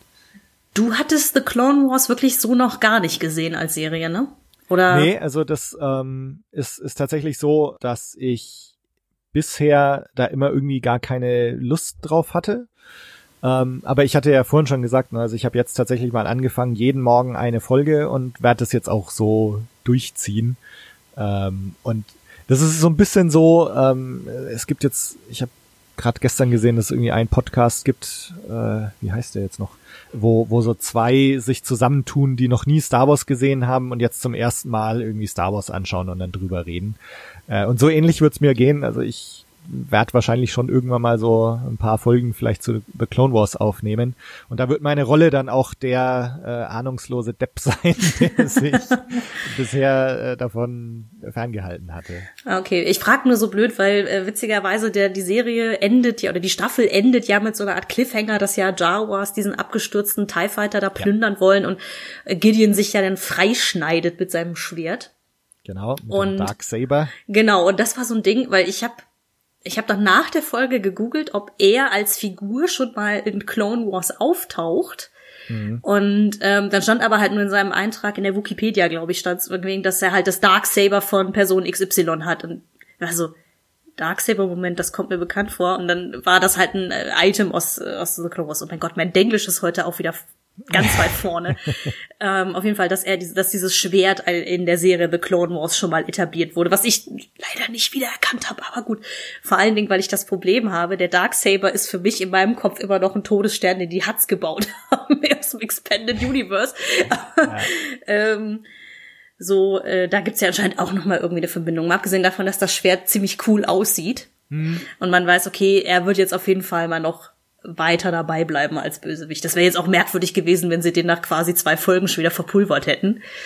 Ja, Aber- nee, also ich, ich gehe auch davon aus, dass er jetzt hier der, der große Antagonist ist. Mhm. Ähm, und jetzt natürlich noch mit diesem Darksaber halt auch als ja, als ernst, noch ernstzunehmender Antagonist etabliert wird, der ja auch, also ich habe jetzt auch so ein bisschen nachgeforscht, ne, also mit diesem Darksaber, dass der dann halt, äh, Darth Maul hatte ihn dann ja eine Zeit lang und dann äh, Sabine Wren aus Rebels und äh, na, also dass, dass das jetzt irgendwie wichtige Figuren im Star Wars Universum haben und dass er jetzt am Ende dieser Reihe steht, äh, unterstreicht schon auch nochmal seine Wichtigkeit.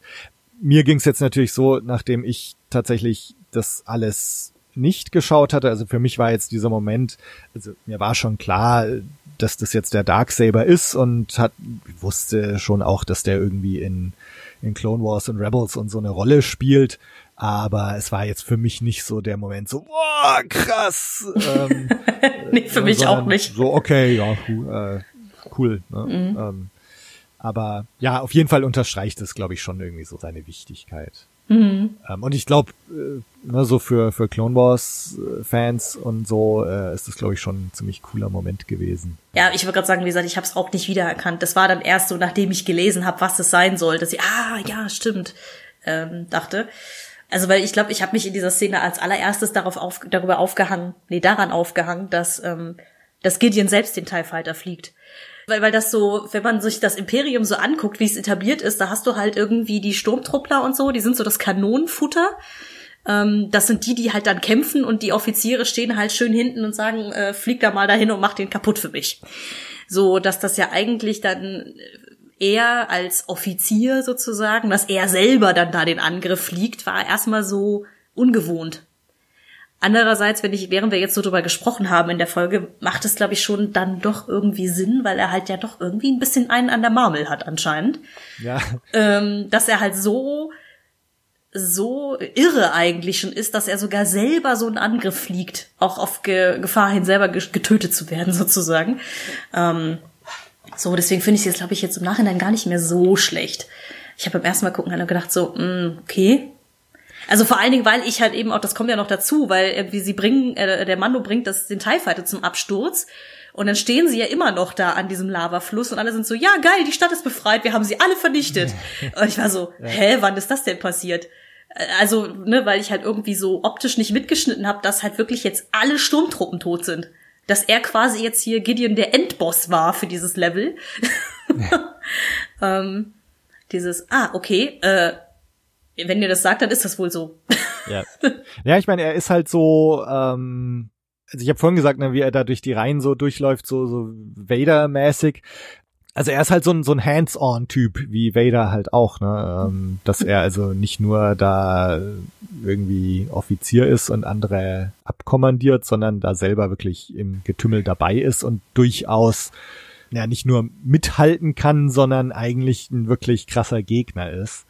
Finde ich sehr cool und bin da wirklich auch sehr, sehr gespannt, ähm, jetzt auch mit dem Darksaber, ne, wie das jetzt da weitergeht. Hm. Ähm, ja, insofern, wie es weitergeht, ähm, da sind wir jetzt eigentlich schon tatsächlich so bei, bei unserem letzten Teil angekommen. Also erstens, was bleibt? Ähm, wir hatten, glaube ich, ganz am Anfang mal uns die Frage gestellt, sind wir froh, dass es diese Serie gibt? Äh, das ist so das eine, können wir kurz drüber reden. Und das andere, so, was bleibt hängen und was glauben wir auch, wie es jetzt weitergeht? Hm. Ähm, lass uns da mal drüber reden. So, äh, wie bist du froh, dass es diese Serie gibt? Ähm, wie sage ich das jetzt diplomatisch? Nein, Ne, alles furchtbar, ich hasse sie. Ähm, nee, ich finde sie gut. Also es ist, wie gesagt, es ist jetzt kein, es, es haut mich nicht völlig vom Hocker, ähm, weil das da doch einfach dafür zu oft so Stellen gibt, wo ich denke so, oh Leute, ne, von wegen hier ist unser unsere Gatling Gun und ihr habt Zeit bis zum Abend. Also ich denke so, uah, hm. Weil es gab tatsächlich auch einen Moment ähm, in Folge 8, ich habe mir das dann aufgeschrieben, als Frage für mich, wäre diese ganze Staffel nicht lieber ein Film geworden? Im Sinne von, weil halt irgendwie jetzt momentan zumindest von dem, was wir wissen, Folge 5 und 6 komplett irrelevant waren. Und man die restlichen äh, sechs Episoden ganz gut auch hätte zusammen streichen können, sagen wir mal so. Das war so ein bisschen der Gedanke, den ich hatte. Ne? Dieses hätte das dem Ganzen vielleicht gut getan, dann mal auf die ein oder andere ähm, witzige Szene zu verzichten und stattdessen halt einmal das Ganze ein bisschen stringenter durchzuerzählen? Fragezeichen. Ich weiß nicht, ob das besser gewesen wäre. Ich habe mir halt nur mhm. die Frage gestellt. Ähm, weil eben, wenn wir an Folge 6 denken, ne, auch mit diesen, und dann sitzen die Regisseure in den X-Wing, äh, X-Wings als Piloten drin und so, da gibt es so diesen ein oder anderen Moment in der Serie, auch jetzt in der letzten Folge am Anfang, dieser ganze Gag mit den zwei Speederbike-Trupplern, die sind total lustig, das will ich auch gar nicht abstreiten, aber die sind nicht relevant eigentlich. Ähm, ne, dass, wie gesagt, ich mich gefragt habe, hätte man das Ganze nicht also anders erzählen können zum Teil. Ähm, ja. Das beantwortet deine Frage gerade nicht, aber ähm, nee, egal. Dieses so, ich finde die Serie gut, ich werde sie auch weiter gucken. Wie gesagt, sie hat mich jetzt nicht komplett aus den Socken gehauen, dass ich sag, oh mein Gott, noch nie gesehen weil dafür hat sie zu viele Schwachstellen, aber ähm, es, es, es tut jetzt auch nicht weh, dass ich sie geguckt habe. Also ganz im Gegenteil, es ist ja eher so, dass man, dass ich gerade feststelle, dass ich mich, dass ich auch sehr viel Spaß habe daran, mich darüber zu unterhalten. So. Das heißt ja, diese Serie macht ja irgendwas mit mir und ist eben nicht nur die x-beliebigste Serie auf Netflix, die man halt einmal durchzieht an einem Wochenende, und das war's dann so, sondern man hat ja irgendwie diesen Spaß daran auch ne, zu Schlussfolgern, was passiert jetzt und so weiter. Ja, ja. So. Ich gehe mal davon aus, deine, deine Grundstimmung ist ein bisschen positiver, äh, gemessen daran, was du jetzt so erzählt hast im Laufe dieser Aufnahme. Ja, äh, ja also meine Grundstimmung ist tatsächlich sehr positiv eigentlich. Also ist jetzt auch kein Geheimnis, dass ich schon zwischendrin immer so meine Schwierigkeiten hatte oder dass ich auch so meine Anlaufschwierigkeiten damit hatte. Aber ich bin insgesamt schon sehr zufrieden mit der ganzen Sache. Und ich gebe dir natürlich recht, also wenn du jetzt gerade sagst, so, ne, Folgen fünf und sechs so ein bisschen irrelevant. Mich hat die Folge oder Kapitel, wie es ja äh, heißt immer, äh, sechs tatsächlich auch so ein bisschen an Star Wars Resistance erinnert. Vielleicht auch deswegen, weil sie, weil diese Truppe da von Söldnern ja auf dieser Station mitten im Weltall ist, dass mich das so an, an diese Basis auf diesem Wasserplaneten da erinnert hat.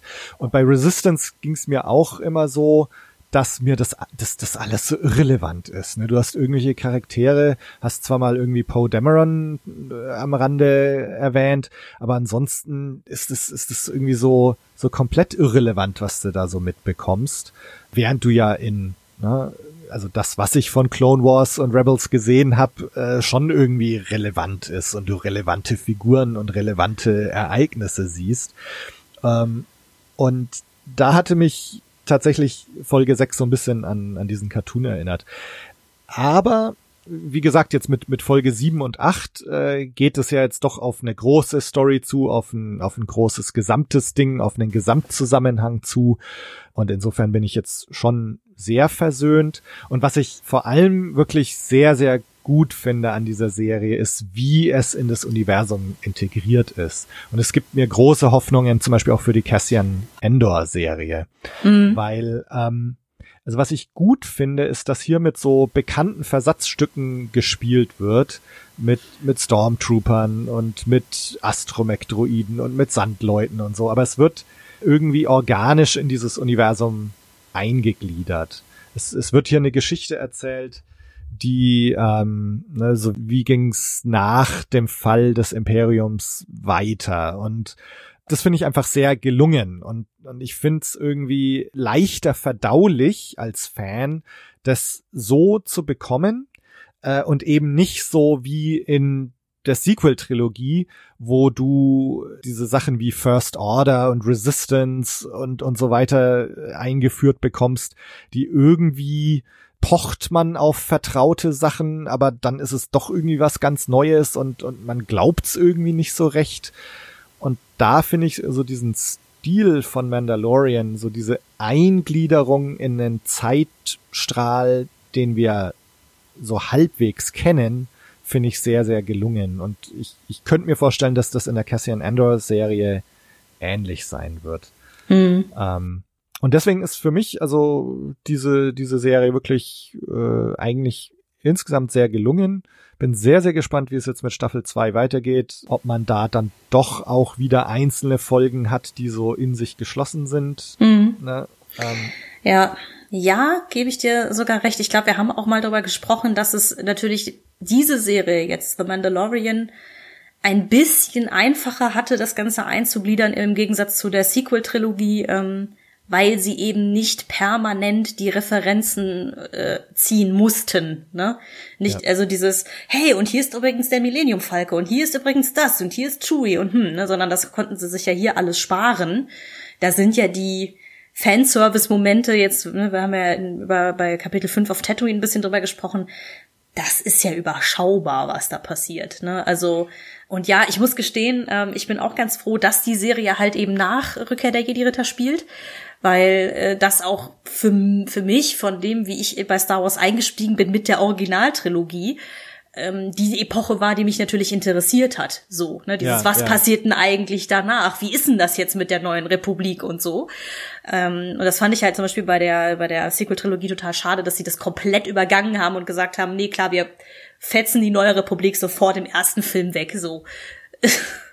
ja. Ne, ich habe das ja auch schon gesagt mit dieser Idee, dass mit den imperialen Warlords, dass die so ein bisschen ihre Kleinkriege da führen und so. Das gab's ja im alten Expanded Universe auch schon. Und das waren auch die Teile, die ich damals auch schon sehr cool fand und auch jetzt immer noch cool finde. Plus, was man sagen muss, die Mandalorianer sind für mich 100% interessanter als vorher. Ähm, eben durch diese ganze diesen ganzen Glauben und so. Ich meine, ich habe noch mal ein bisschen nachgelesen in, ähm, in so Videospielen wie Knights of the Old Republic oder so. Da spielen die Mandalorianer auch zum Teil eine Rolle.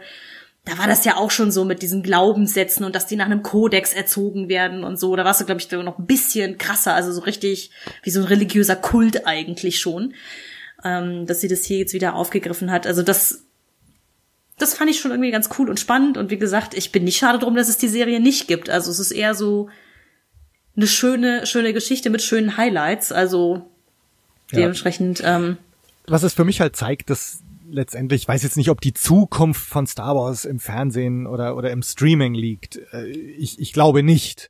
Aber es liegt eine Zukunft äh, von Star Wars darin oder eine, eine Spielart von Star Wars liegt darin. Und dass hier äh, auf, auf etwas kleinerer Bühne äh, wirklich auch interessante Geschichten erzählt werden können, die sich nach Star Wars anfühlen und die vor allem das Universum irgendwie bereichern. Also das finde ich so schön, ne? dass, dass hier Sachen getan werden, die das Universum ein bisschen lebhafter machen, die, die es einfach bereichern auf eine unterhaltsame Art. Und das gefällt mir einfach sehr gut. Und deswegen habe ich auch große Hoffnungen eigentlich, dass das in der Cassian Endor Serie vielleicht ähnlich gemacht wird.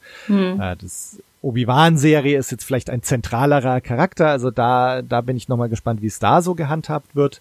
Ähm, Müssen wir Ja. mal schauen. Ja, ich finde ganz spannend, ähm, jetzt weil du auch Cassian Endor als äh, Figur einmal ansprichst und so. Was ich an ihm in Rogue One ja auch cool fand, ist, dass äh, durch ihn die Rebellion mal von so einer ganz anderen Seite beleuchtet wurde. Ja.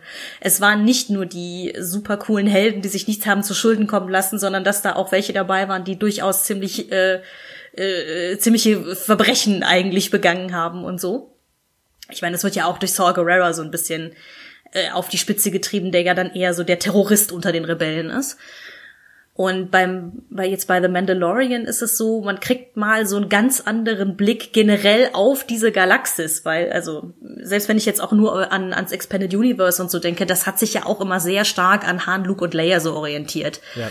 Ähm, und das sind nun mal Figuren, die halt im Zentrum der, sage ich jetzt mal, der galaktischen Macht sozusagen stehen, ne? die also von allem irgendwie was mitkriegen und überall einmal rumturnen dürfen. Und so eine Figuren wie eine Cara Dune oder wie halt jetzt der Mando an sich sind halt mal so was ganz anderes. Die stehen so eigentlich komplett außerhalb von alledem.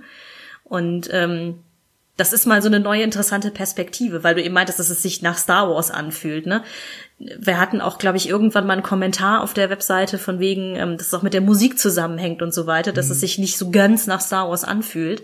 Ja. Aber ähm, ich finde eigentlich ganz witzig, dass sie schon genug alte Elemente drin haben, dass man das als Star Wars wiedererkennt, aber so immer so ein bisschen guck mal, hier ist was Neues so reingebracht haben, ne? Also so, ne, mal ein bisschen die Perspektiven in was anderes verschoben haben. Also insofern, das ist schon ganz spannend, dass es nicht mehr vom selben ist. So. Ja. ja Weil das haben die Sequels auf jeden Fall versucht, also zumindest sieben und neun, ein bisschen zu viel versucht zu machen, nämlich dass es mehr vom selben ist quasi. Ja, ja genau. Ja, und äh, und natürlich auch äh, Prequel-Problem oder Sequel-Problem äh, jetzt irgendwie ne, dieses Riesenerbe, äh, die Skywalker-Saga weiter und zu Ende zu führen, Mhm. zu, führen zu müssen.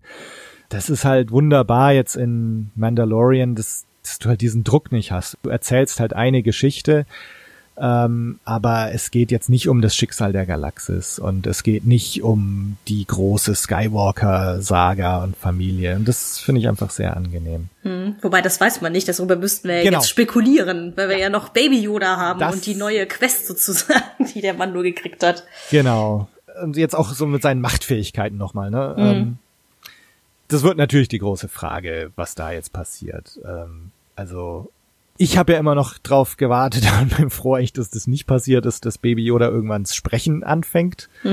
Äh, so wie, so wie Stewie in Family Guy.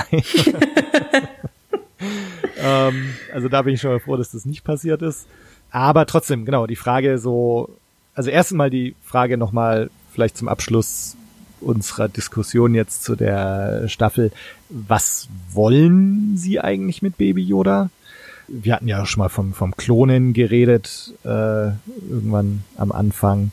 Und nachdem wir jetzt auch, ne, nachdem wir jetzt Rise of Skywalker gesehen haben und Palpatine, Palpatines Rückkehr gesehen haben als Klon, äh, liegt der Verdacht ja schon nahe, dass es da vielleicht irgendwie einen Zusammenhang gibt, dass eben, wenn es tatsächlich so ist, dass einfach diese, diese Spezies, der Yoda auch angehört hat, eine besonders hohe Midi-Chlorianer-Konzentration hat, dass da halt einfach äh, für dieses Vorhaben, Palpatine zu klonen, einfach das Interesse an, an ihm besteht.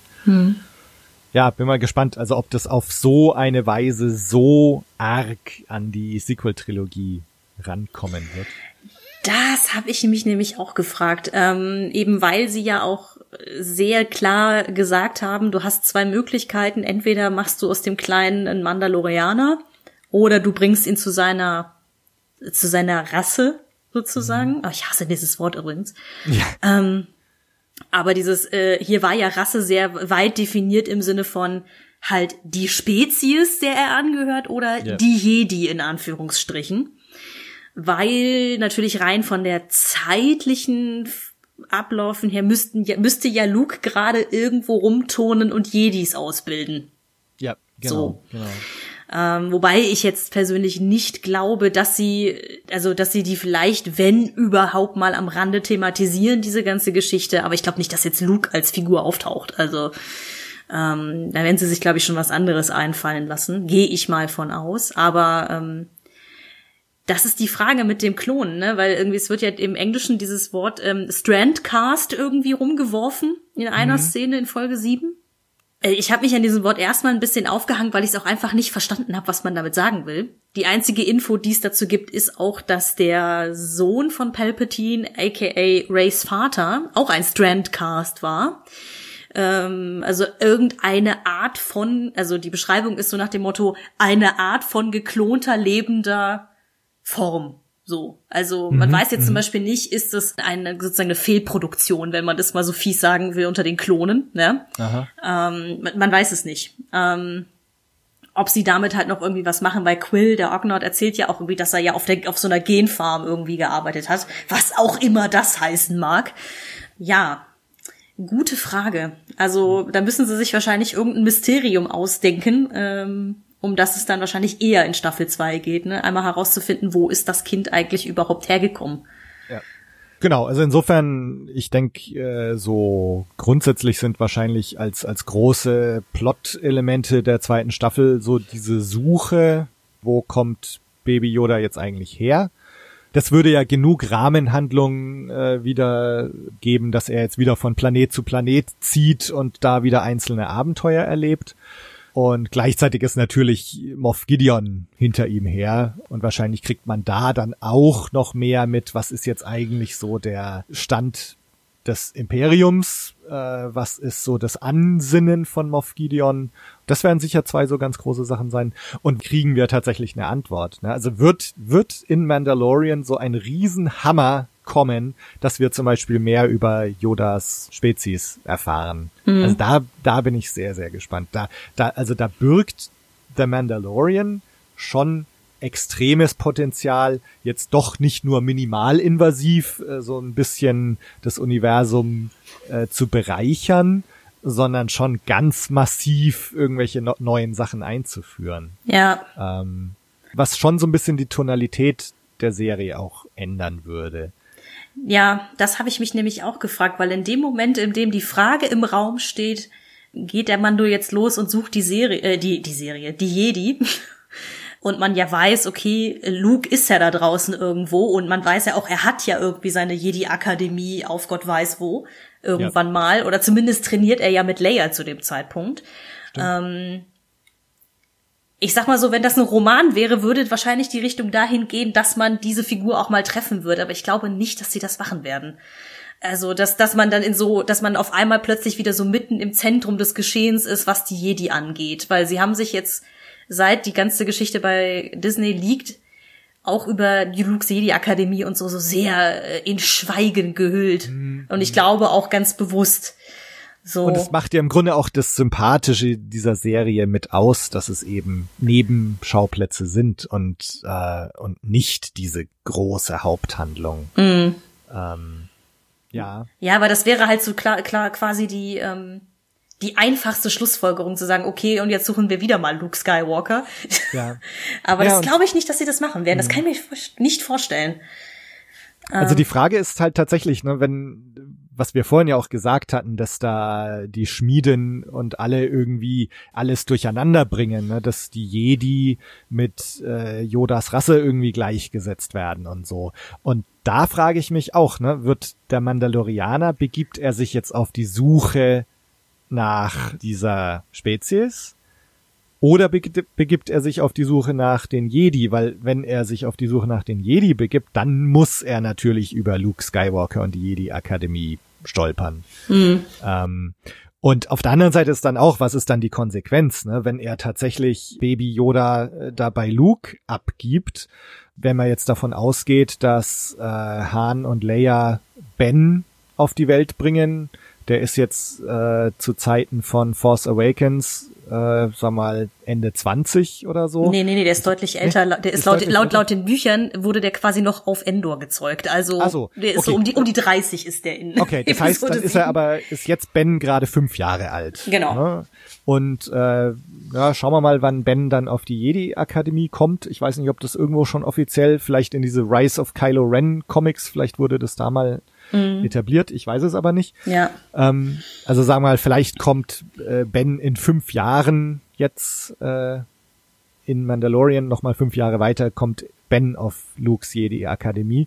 Und wenn der Mandalorianer da jetzt Baby Yoda abgibt, dann würde das ja auch heißen, im Grunde, dass dann Baby Yoda irgendwann später äh, Kylo Ren zu Opfer fallen würde, wenn er da die Akademie auslöscht. Mm. Ähm, wo ja. ich auch nicht weiß, ob sie das machen würden. Ne? Nee, also, das glaube ich auch. Also ich glaube, wenn, wenn es um, wenn sie einen Jedi in die Serie einführen, kann ich mir vorstellen, gehen sie eher so einen ähnlichen Weg, wie sie es bei ähm, Jedi Fallen Order gemacht haben in dem Videospiel, wo du ja äh, Cal Kestis spielst, der ja halt äh, schätzungsweise ein übrig gebliebener Padawan irgendwie ist ähm, da steht ja auch diese, also der, die, die Haupthandlung des Spiels hängt sich ja daran, daran auf nach der Order 66, dass es dann ein Holokron gibt mit den Namen aller machtbegabten Kinder. Und das Imperium will dieses Holokron natürlich haben, um die auszulöschen oder wie auch immer, beziehungsweise zu rekrutieren. Und da entspinnt sich ja auch viel dann darum, dieses so, wer hat eigentlich das Schicksal des Jedi-Ordens in der Hand, so, ne? Ähm, und ja. sind die Kinder nicht vielleicht besser beschützt, wenn einfach keiner weiß, wer sie sind, so ähm, dass ich mir halt vorstellen könnte, dass sie vielleicht, wenn sie einen Jedi einführen, dass es jemand ganz anderes ist. Also keine Ahnung, vielleicht auch so eine Obi-Wan-Figur, die keine Ahnung seit 30 Jahren irgendwo äh, äh, versteckt gelebt hat oder so. Ja. Das kann ich mir eher vorstellen.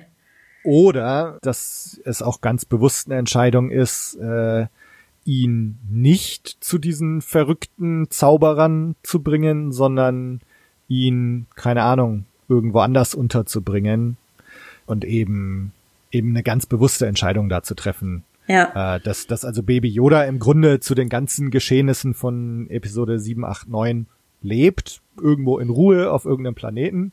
Na gut, und, und wir wissen ja, also Yoda ist auch ewig alt geworden, also theoretisch äh, hockt jetzt halt irgendwo auf einem Planeten in den unbekannten Regionen ein mega machtsensitives Wesen. Na, vielleicht bekommen wir irgendwann mal Filme mit einem 400 Jahren 400 Jahre alten Baby Yoda. Der dann, hoffen, der dann Gut, hoffentlich, der heißt dann nicht mehr Baby Yoda. ja, ja, ich wollte gerade sagen, der dann hoffentlich auch mal einen Namen bekommen hat zwischendrin. Ja. Äh, Genau, da bin ich auch noch gespannt, ne? ob, Ah. ob wir dann auch mal über unser Baby Yoda Stadium Ja. hinauskommen, was die Benennung angeht. Ja, es ist halt spannend, ne, weil wir hatten ja jetzt in der Aufnahme jetzt gerade auch schon des Öfteren mal über seine äh, Fähigkeiten gesprochen mit, weil er ist ja scheinbar schon extremst machtbegabt, ne, mit irgendwie Machtheilung und wenn er dann diese Feuerwand aufhält und so. Ich meine, klar, er ist ja dann erschöpft hinterher und war es ja. Ja. auch bei dem Kampf gegen das Schlammhorn. Ähm, aber dieses, es ist ja irgendwie klar, dass das, dass dieses kleine Kind quasi extremst machtbegabt ist. Ich frage mich halt, wird das nochmal Thema auch, äh, wenn es darum geht, weil äh, Option zwei für den Mando ist ja, er kann aus dem Kind einen Mandalorianer machen. So, also ob jetzt quasi sich Staffel zwei auch ein bisschen mit der Ausbildung dieses Kindes im gröbsten Sinne beschäftigt, ne? Dass vielleicht auch der Mando dann merkt, wenn es um diese Fähigkeit geht, ich kann überhaupt nichts machen, weil ich habe keine Ahnung. So. Ja, Ähm, weil ja auch zum Ja. Beispiel, äh, weil er, äh, das Kind wirkt ja Cara Dune bei dieser ähm, Armdrücksequenz sozusagen. Wahrscheinlich, weil es halt denkt so, hm, du greifst meinen Meister an oder mein, mein Freund, Vater, wie auch immer, ne, und äh, verteidigt ihn ja dann. Dieses wird das vielleicht auch noch mal zu einem Problem, ne, dieses, diese Fähigkeiten, die er hat. Weil jetzt Ja. gerade waren sie ja, also in der ersten Staffel ja eher hilfreich als nicht. So. Also ich kann mir nicht vorstellen, dass er ihn ausbilden wird. Allein jetzt aus, aus filmtechnischen Gründen, äh, weil du dann halt dem süßen Baby Yoda einen Helm aufsetzen würdest und man sieht ihn nicht mehr und Vor allen Dingen ist es halt noch ein Baby, ne, davon mal abgesehen. Ja, gut, genau, das, das natürlich auch, ne? Also, ähm, aber, also das kann ich mir eigentlich nicht vorstellen. Mm, Aber was das jetzt gerade noch bei mir ausgelöst hat, ähm, was natürlich schon auch irgendwie noch als, als weiterer Subhandlungsstrang mitschwingen wird, ist äh, die ganze Mandalorianer-Geschichte. Ne? Also was wird jetzt aus der Schmiede, aus den Mandalorianern, die jetzt noch in der Galaxis vielleicht irgendwo verstreut sind? Äh, was ist deren Schicksal? Und auch gerade weil es ja jetzt so um Identität ging in diesen letzten zwei Folgen, um wer bin ich eigentlich? Muss ich Sachen, an die ich lange geglaubt habe, hinterfragen? Also deswegen glaube ich, wird es schon noch eine wichtige Rolle spielen, das Verhältnis von Din Djarin zu den Mandalorianern, das Schicksal der Mandalorianer und so weiter. Und sag mal, dieser Darksaber äh, ist ja auch zumindest in seinen Anfängen äh, stark mit dem Schicksal der Mandalorianer irgendwie verknüpft. Ähm, also es gibt ganz, ganz viele Sachen, die jetzt eigentlich so etabliert werden, die man hier weiterführen kann. Eine Sache zum Beispiel auch, äh, wo ich jetzt gerade schon dabei bin, was ja auch noch gar nicht geklärt ist, ist, wer ist dieser mysteriöse Fremde am Ende von Kapitel 5, der da diese Assassinen aufgabelt in der Wüste auf Tatooine. Ne? Stimmt, daran habe ich gestern auch kurz gedacht, weil es ja auch nicht aufgelöst wurde, ob das Gideon war äh, oder jemand anderes quasi Mhm. nochmal, ne? Also ich würde jetzt mal sagen, es war nicht Gideon, ähm, weil äh, es ist ja so dieses Sporengeklimper, was du da so hörst. Ähm, ich glaube, dass das eine andere Figur ist. Ja, das kann ich mir auch vorstellen. Also vor allen Dingen, weil ja auch äh, Fennec Shand, also die, die Scharfschützin da ja auch dann nicht mehr im Nachgang der Serie in, halt wichtig ist. Gesagt, Ich bin halt extrem gespannt, ob zum Beispiel diese Folgen 5 und 6, ob die nochmal später in Staffel 2 oder 3 oder so eine Relevanz kriegen oder ob sie quasi so ein bisschen blutleer bleiben an der Stelle. Ähm, weil was, was die Gefahr, die ich so ein bisschen sehe, ohne dass ich das jetzt schlecht machen will, ich werde diese Serie auf jeden Fall weiter gucken, aber ähm, sie, sie pflanzen momentan ganz viele Samen irgendwie aus, so dieses, und dann haben wir hier eine Möglichkeit und da und da und da und das könnte alles passieren und hier ist eine mysteriöse Figur und hier ist noch irgendeine andere ominöse Andeutung, die natürlich erstmal so wie wir beide uns äh, einen dazu veranlasst, total wild darüber zu spekulieren, oh mein Gott, was passiert als nächstes? Und das ist ja, Ja. zugegeben auch die Hälfte des Spaßes an so einer Serie. Ich habe so nur ein bisschen diese Befürchtung, weil das ist mir leider schon ein paar Mal passiert in Serien äh, oder aufgefallen, dass so Foreshadowing, wie man das ja so schön nennt, so hingeworfen wird, aber es wird damit dann nichts mehr gemacht. So. Ähm, im Besonderen, wenn ich jetzt an dieses Wort Strandcast denke zum Beispiel, ne, dieses so, werden sie damit noch mal irgendwas machen mit dieser ganzen Cloning-Geschichte? Weil letzten Endes habe ich mich gefragt, warum sagt Mando nicht eigentlich, könnte es sein, dass er ein Klon ist? Fragezeichen. Und dann sagt Quill, weiß ich nicht, auf, de, äh, auf Camino war es nicht so. Äh, ne? Ja, also, ja, ja, also warum, nimmt warum nicht das Kind beim Namen nennen? Genau, ne? dieses Warum nimmt man nicht Begriffe, die man kennt aus diesem Universum, sondern muss dafür mit Strandcast so eine sehr ominöse neue Bezeichnung einführen. Also dieses so, steckt da was dahinter oder ist es quasi nur Name-Dropping, nenne ich es jetzt mal? Mhm. Also, dass du so Worte einwirfst, um Weltenbau vorzuspiegeln. Ja. Äh, Tja, Gucken, man wird es halt wissen, wenn Staffel 2 da ist, würde ich sagen. also insgesamt, ähm, ich sehe sowohl das eine als auch das andere. Also zum einen habe ich jetzt schon das Gefühl, dass bei der ersten Staffel schon eigentlich auf ganz zufriedenstellende Weise äh, Sachen eingeführt und wieder aufgenommen und weitergeführt wurden und man schon das Gefühl hat, dass sie eigentlich insgesamt das Ding schon ganz gut im Griff hatten und äh, vielleicht auch eben schon vorausgeplant haben und dann auch Staffel zwei und drei entsprechend im Griff haben werden. Was das Worldbuilding angeht, durch so Throwaway-Lines, äh, klar, also das haben sie natürlich auch viel gemacht. Und da zähle ich zum Beispiel auch dieses Kara Cynthia Dune of Alderaan und so dazu, wo sie äh, halt mit so ein paar Nebensätzen irgendwie Welten aufmachen. Und da ist halt immer, ne, bei Kara Cynthia Dune of Alderaan, da funktioniert's halt gerade ziemlich gut. Und bei Din Djarin wird's tatsächlich sogar gezeigt. Und bei Grief Karga schauen wir mal. Und mit diesem Strand, was du jetzt gesagt hast, hm, mal sehen, ne, ob das tatsächlich eine Throwaway-Line bleibt, die in dem Moment eine Welt aufmachen soll, oder ob tatsächlich noch drauf eingegangen wird und es hat tatsächlich mehr zu bedeuten und es ist tatsächlich wichtig. Da bin ich mir irgendwie nicht ganz sicher, aber ich vertraue im Moment eigentlich auf die Macher, so insgesamt das Ding schon ganz gut im Griff zu haben. Nee, auf jeden Fall. Ja, jetzt mal von den, gesagt, diese zwei, drei Schnitzer, wo mal, wo, wo ich gesagt so, ne, mit dem Suspension of Disbelief um die Ecke kam, ne, halt irgendwie, was die Zeit, Zeitlinie angeht oder so, das, ja, okay, ne, geschenkt an der Stelle.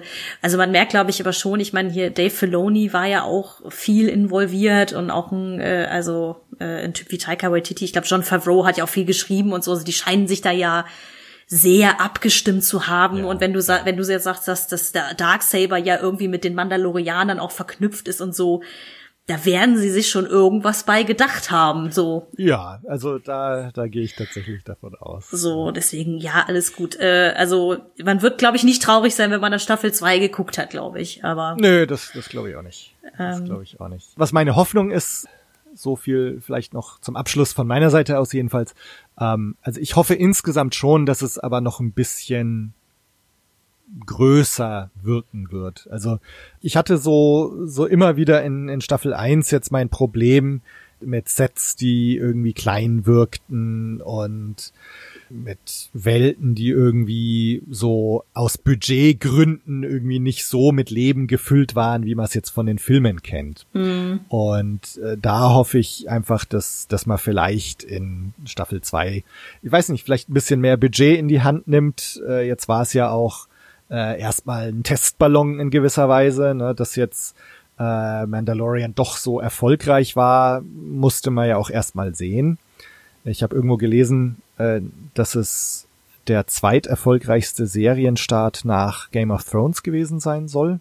oh, okay. Dass man das aber irgendwie abgeleitet hat an illegalen Downloadzahlen oder so. ähm, genau, aber also letztendlich, ja, Mandalorian ist ja insgesamt sehr gut angenommen worden von den Leuten. Äh, wenn man den Downloadzahlen glaubt, den illegalen, dann war es auch irgendwie beliebt. Und äh, vielleicht sagen sie, ja, okay, es lohnt sich jetzt vielleicht auch ein bisschen mehr Budget in die Hand zu nehmen für Staffel 2 und 3. Und da hoffe ich, dass es tatsächlich vielleicht ein bisschen äh, größer ausschauen wird. Ja, es bleibt zu hoffen auf jeden Fall. Aber es, äh, es ist spannend. Ich, ich bin gespannt vor allen Dingen auch auf die Reaktion jetzt von den Leuten, die uns gerade zuhören, wie sie halt die Serie so wahrgenommen haben, weil ich habe schon mitbekommen, dass die Serie viel geguckt wurde, ja, und dass die Nachfrage nach der Serie natürlich riesig war, weil Star Wars. Komischerweise aber der der der Tonus von dem, was ich mitbekommen habe, wie die Leute es fanden, war eher so mh, okay bis enttäuschend. Ähm, hm. Und hm. also ich weiß nicht, ob das einfach an meiner persönlichen Filterblase liegt, ne? Aber ähm, äh, ich, ich, ich, ich kann es nachvollziehen, aber irgendwie auch nicht. Also ich kann verstehen, warum man vielleicht enttäuscht sein könnte. Aber meine Erwartungshaltung an diese Serie war ja minimal bis nicht vorhanden. Insofern bin ja. ich halt froh, dass, äh, dass ich das bekommen habe, was ich bekommen habe. Bei mir war es tatsächlich so, dass ich eigentlich sehr viel Positives im, in meinem Umfeld mitbekommen habe. Mhm. Ähm, dass es bei mir tatsächlich eher so ich war, der am Anfang enttäuscht war oder ne, also dass ich, dass ich so am Anfang negativer war als viele, mit denen ich mich so unterhalten hatte oder von denen ich mitbekommen hatte. Mhm. Ja, ja, schauen wir mal. Ja. Ich habe gerade noch mal nachgeschaut, also äh, diese Gerüchte zu Titeln äh, von den einzelnen Kapiteln von Staffel 2, ähm, ob es jetzt die richtigen Titel sind oder nicht, aber zumindest mal sind es wieder acht Kapitel. Also, weiß nicht, ob das zumindest schon mal irgendwo offiziell auch bestätigt würde, dass es vielleicht tatsächlich auch wieder acht Folgen dann sind. Apropos, mir fällt, mir fällt gerade was auf, ne, weil wir, weil wir eben ja die ganze Zeit ewig und drei Tage über die Jedi diskutiert haben und so weiter. Mhm. Ähm, weil wir, äh, ich habe gerade noch mal reingeguckt, der Starttermin ist irgendwann im Oktober für Staffel 2. Ah, okay. Ähm, Ahsoka soll ja vorkommen als Figur. Stimmt. Stimmt. Total ja. verdrängt. Das würde ähm, äh, alles ad absurdum führen, was wir eben über die Jedi erzählt haben, aber ähm, mal schauen, ob sich das bewahrheitet, ob sie, ob Ahsoka endlich mal den Sprung schafft von äh, der Animation äh, in die Realserie sozusagen mit einer echten Frau aus Fleisch und Blut oder einem Menschen aus Fleisch und Blut, der sie darstellt. Ja, und mit einer echt coolen Schauspielerin obendrein. Mhm. Rosario Dawson ne, ist ja, ich bestätigt ist es glaube ich noch nicht alles, also oder noch gar nichts bestätigt, ne, aber Nee, es ist, es ist immer nur alles ein, ein, ein wahrscheinlich und so weiter und so fort. Ähm, deswegen, klar, wenn sie natürlich, äh, also ich sag mal so, Ahsoka wäre natürlich eine mega gute Schnittstelle, ähm, weil sie ja eben Anakins Padawan war und so weiter und so fort. Ne? Und ähm, ich bin ehrlich gesagt erstaunt, dass diese Figur so lange überlebt hatte. So rein in der Timeline von, ähm, von Star Wars. Ähm, damals, als The Clone Wars rauskam, sie hat ja dann einfach ihren Hut genommen und dann war sie bis Rebels erstmal nicht mehr gesehen. Aber ja, sie könnte ein ganz guter Anknüpfungspunkt sein an das größere Star Wars-Universum. Wir werden es sehen. Mhm. Und, und dann kommst du aber auch nicht so in Verlegenheit, jetzt tatsächlich Luke und seine Jedi-Akademie zu zeigen, mhm. sondern ja, das eigentlich wäre das schon eine ziemlich clevere Lösung. Ja. Mal sehen, lass mal uns überraschen. Genau. Ich würde auf jeden Fall sagen, dass wir, wenn es dann soweit ist, Oktober, dann tun wir uns wieder zusammen. Mhm und machen da weiter, wo wir aufgehört haben.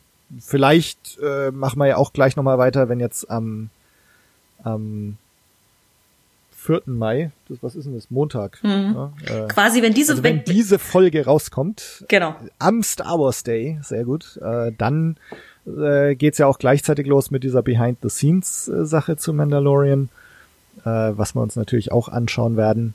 Und vielleicht steckt da ja auch noch mal eine Folge drin oder so, dass wir uns da noch mal drüber unterhalten. Mhm. Sehr ähm. gerne. Eine Sache muss ich jetzt aber noch loswerden, weil wir das beim letzten Mal überhaupt nicht thematisiert haben, Tobi. Abgesehen von, von The Mandalorian. Herzlichen Glückwunsch zu 50 Folgen Blue Milk Blues. Oh, danke. ja, das äh, ist, ist so, so passiert. Ne? Also es gab keine große Jubiläumsfolge, es gab keine, kein Aufruf für Hörereinsendungen und so weiter. Aber ich, ich äh, fand es auch ganz nett, dass die Folge 50 halt einfach so beim Plausch über The Mandalorian über die Bühne gegangen ist. Ja, ich habe das nur gesehen, als du es dann gepostet hast auf Twitter, so von wegen, mhm. ach krass, wir, das ist tatsächlich schon Folge 50, weil das ja, ja. muss man ja die dann schon mal zugute halten, dass du so viel Zeit und Energie in diesen Podcast äh, reingesteckt hast, dass du überhaupt 50 Folgen schon geschafft hast. Deswegen wollte ich das jetzt nochmal thematisieren, das finde ich Vielen sehr cool. Dank. Vielen Dank.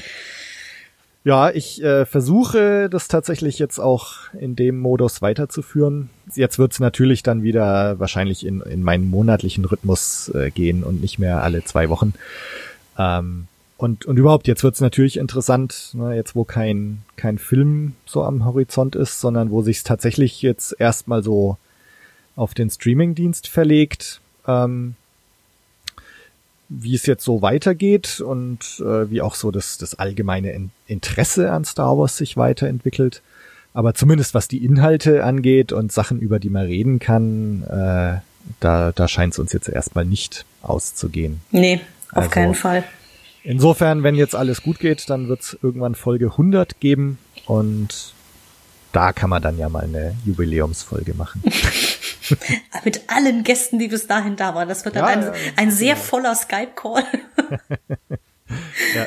Aber ja, sehr oder cool. Zoom, na, da kann man dann alle, alle 100, ja, 100 Gäste werden es ja nicht gewesen sein, aber Auf jeden Fall waren es ja schon einige immerhin. ja, ja, genau. So. Aber trotzdem, ja, äh, jetzt werde ich schon selber fast wieder ein bisschen nostalgisch, weil wir ja jetzt noch am Ende unserer äh, gemeinsamen Episoden angekommen sind. Ja, deswegen äh, vertröste ich mich ja auch gerade so auf, auf diese Möglichkeit, äh, zum einen nochmal über das Making-of zu reden Mhm. äh, und dann natürlich äh, in absehbarer Zukunft auch über äh, Staffel 2 und Staffel 3 und so weiter. Also Staffel 135. ähm, ja, auf jeden Fall. Aber wie gesagt, ich äh, war oder bin froh, dass ich dabei gewesen sein durfte. Das war ja, jetzt ich danke dir sehr. Es hat sehr, sehr viel Spaß gemacht. Wie gesagt, es ist mal was anderes und eine Serie auch hinterher so zeitnah zu besprechen äh, und nicht einfach so, ja, habe ich geguckt, das ist meine Meinung und das war's dann. Ähm, weil tatsächlich so von meinem Grundtenor dieses, ah, ich weiß nicht, ob ich es gut finden soll, sich das jetzt zumindest jetzt in unserem Gespräch doch mal noch mal deutlich ins Positive gewendet hat irgendwie. Aha. Und so, das fand ich auch sehr spannend. Habe ich so nicht kommen sehen. Ich war auch sehr gespannt, wie das, wie das so funktionieren wird, dieses äh, doch recht regelmäßige drüber sprechen. Aber ich muss sagen, es macht mir einfach mega Spaß, so das anzuschauen, dann relativ zeitnah drüber zu sprechen, dann auch so die Hörerreaktionen drauf zu bekommen. Ähm, das hat mir irgendwie, hat mir wirklich sehr viel gegeben und ähm, dass das eben auch über, über einen längeren Zeitraum so läuft, ist schon nochmal was ganz anderes jetzt auch als über die Filme zu sprechen. Ja, in diesem Sinne, ich danke dir sehr dafür. Ja, und, danke. Ähm, genauso interessiert uns, wie du ja auch gerade schon gesagt hast, die Meinung von euch allen, die ihr zuhört. Schreibt uns wieder auf Facebook, auf der Webseite, auf Twitter oder in den Kommentaren auf SWU. Wir lesen uns alles immer sehr interessiert durch. Lasst von euch hören und macht's gut. Wir hören uns beim nächsten Mal wieder. Bis dann. Tschüss. Ciao.